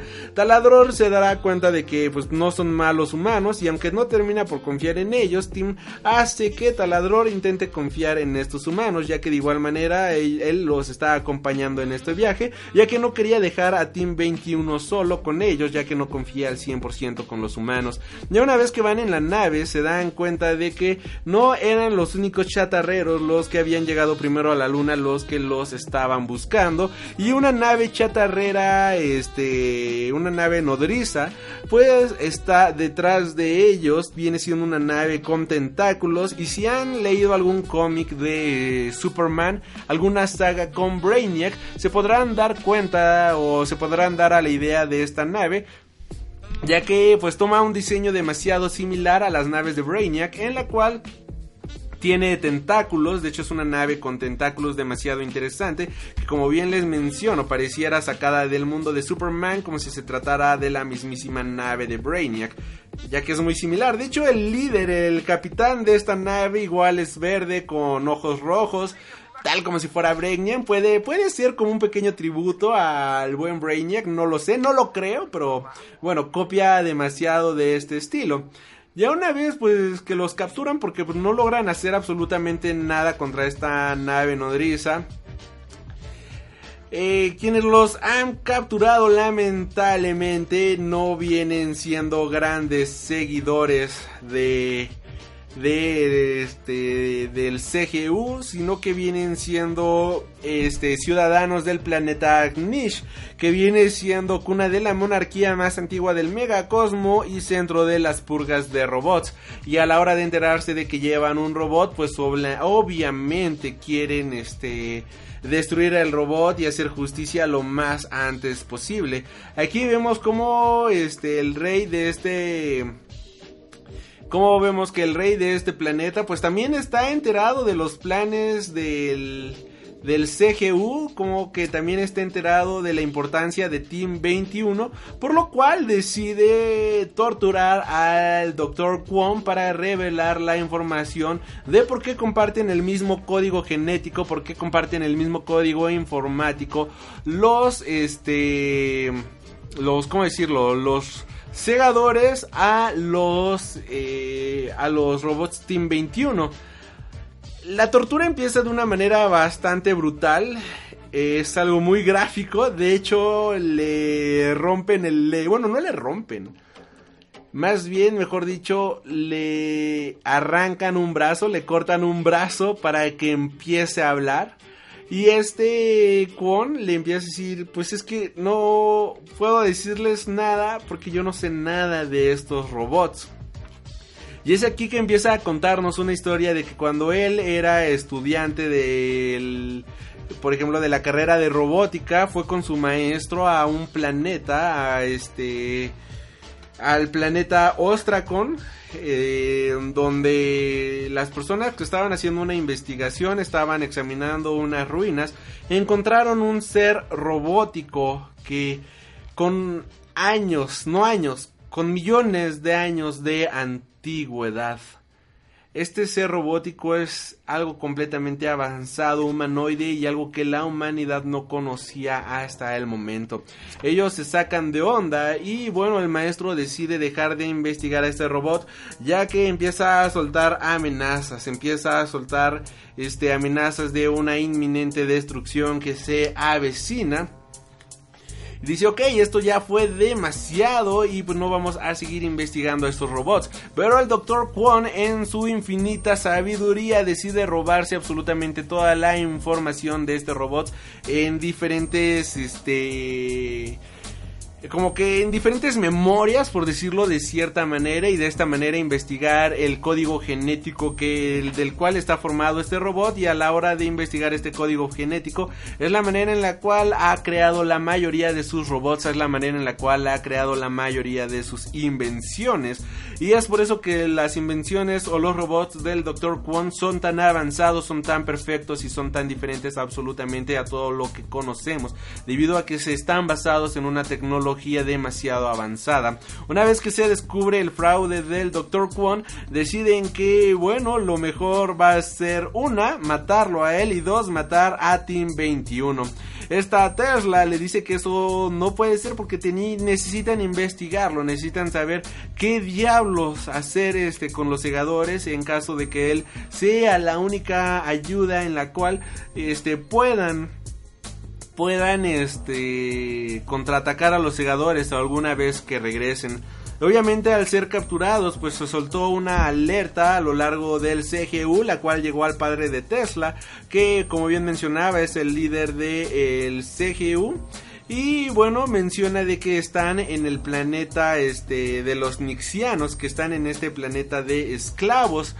Aquí vemos algo interesante ya que una vez que se revela esta información, una de los ayudantes, una de las personas que se encuentran en esta junta, resulta ser un robot que menciona que este menciona una organización llamada Hardware y da a la ubicación de que el objetivo está en Niche que tiene información confiable de inteligencia de que el objetivo que están buscando está en niche para después explotar y decir larga vida a hardware.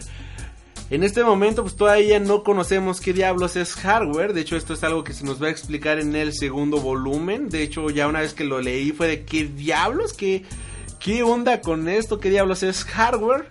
Y bueno, ya cuando están tratando de matarlos, este, separan al grupo, separan al grupo entre...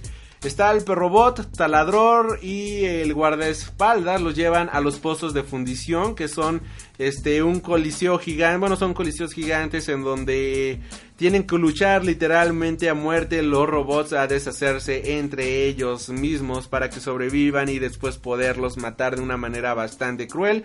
Y bueno, los mandan aquí para que este para ser asesinados.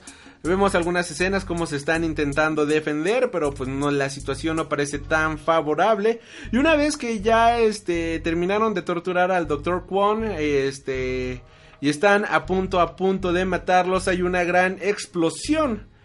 Y mencionan que eh, ya una vez que está esta gran explosión en el palacio del rey este Snixiano, pues llegan unos robots, llegan robots eh, con una apariencia un poco antigua y dicen, somos hardware, la resistencia robot, me llamo Pius y hemos venido por Team 21.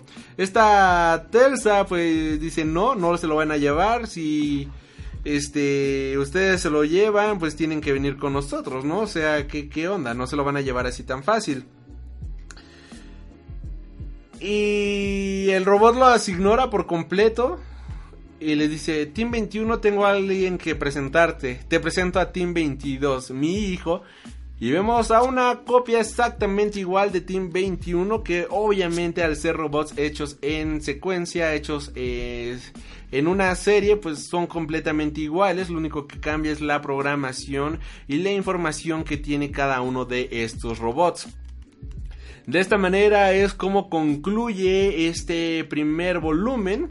Es un volumen que se lee demasiado rápido, la información es demasiado ágil y de hecho no tardas más de media hora en leer cada volumen, literal, estás entre media hora y una hora en lo que lees cada título y eso te tarda solamente por apreciar el arte, ya que la escritura es demasiado ágil y la narrativa es demasiado cinematográfica para lograr una experiencia demasiado vívida, vívida de cada historia. Los personajes son demasiado reales, los personajes son muy intrigantes, ya que tienen matices tanto en sus expresiones como en sus eh, acciones que hacen que sean personajes con personalidad, que hacen que sean personajes entrañables y no solamente personajes sencillos de una sola nota. Cada personaje tiene sentimientos. De hecho, a lo largo del cómic podemos ver cómo la comandante Tesla, Telsa, perdón, de ser una comandante ruda y ser este bastante fría de cierta manera, empieza a abrirse hacia Tim, empieza a demostrar que pues no viene siendo esta persona completamente ruda, sino que tiene que ser ruda porque ella es la hija del comandante general del CGU, ella es este, la hija de la, de la persona más importante del Consejo Galáctico, por lo cual debe de demostrar que es completamente dura y que su vida no ha sido tan fácil al vivir en esta sombra tan pero tan grande. De igual manera, este, el Dr. Kwon de ser una persona bastante alegre, de ser una persona bastante feliz de cierta manera. Vemos cómo termina siendo la persona más triste y deprimente del cosmos al aceptar que la mayoría de su trabajo ha sido robado y sobre todo al darse cuenta de que él a la hora de crear a estos robots posiblemente ha creado la destrucción de la raza humana. El primer volumen cierra de una muy buena manera al presentarnos a la hora, la, la resistencia robot, a hardware, que páginas atrás te quedas de qué diablos es hardware, o sea, que qué diablos.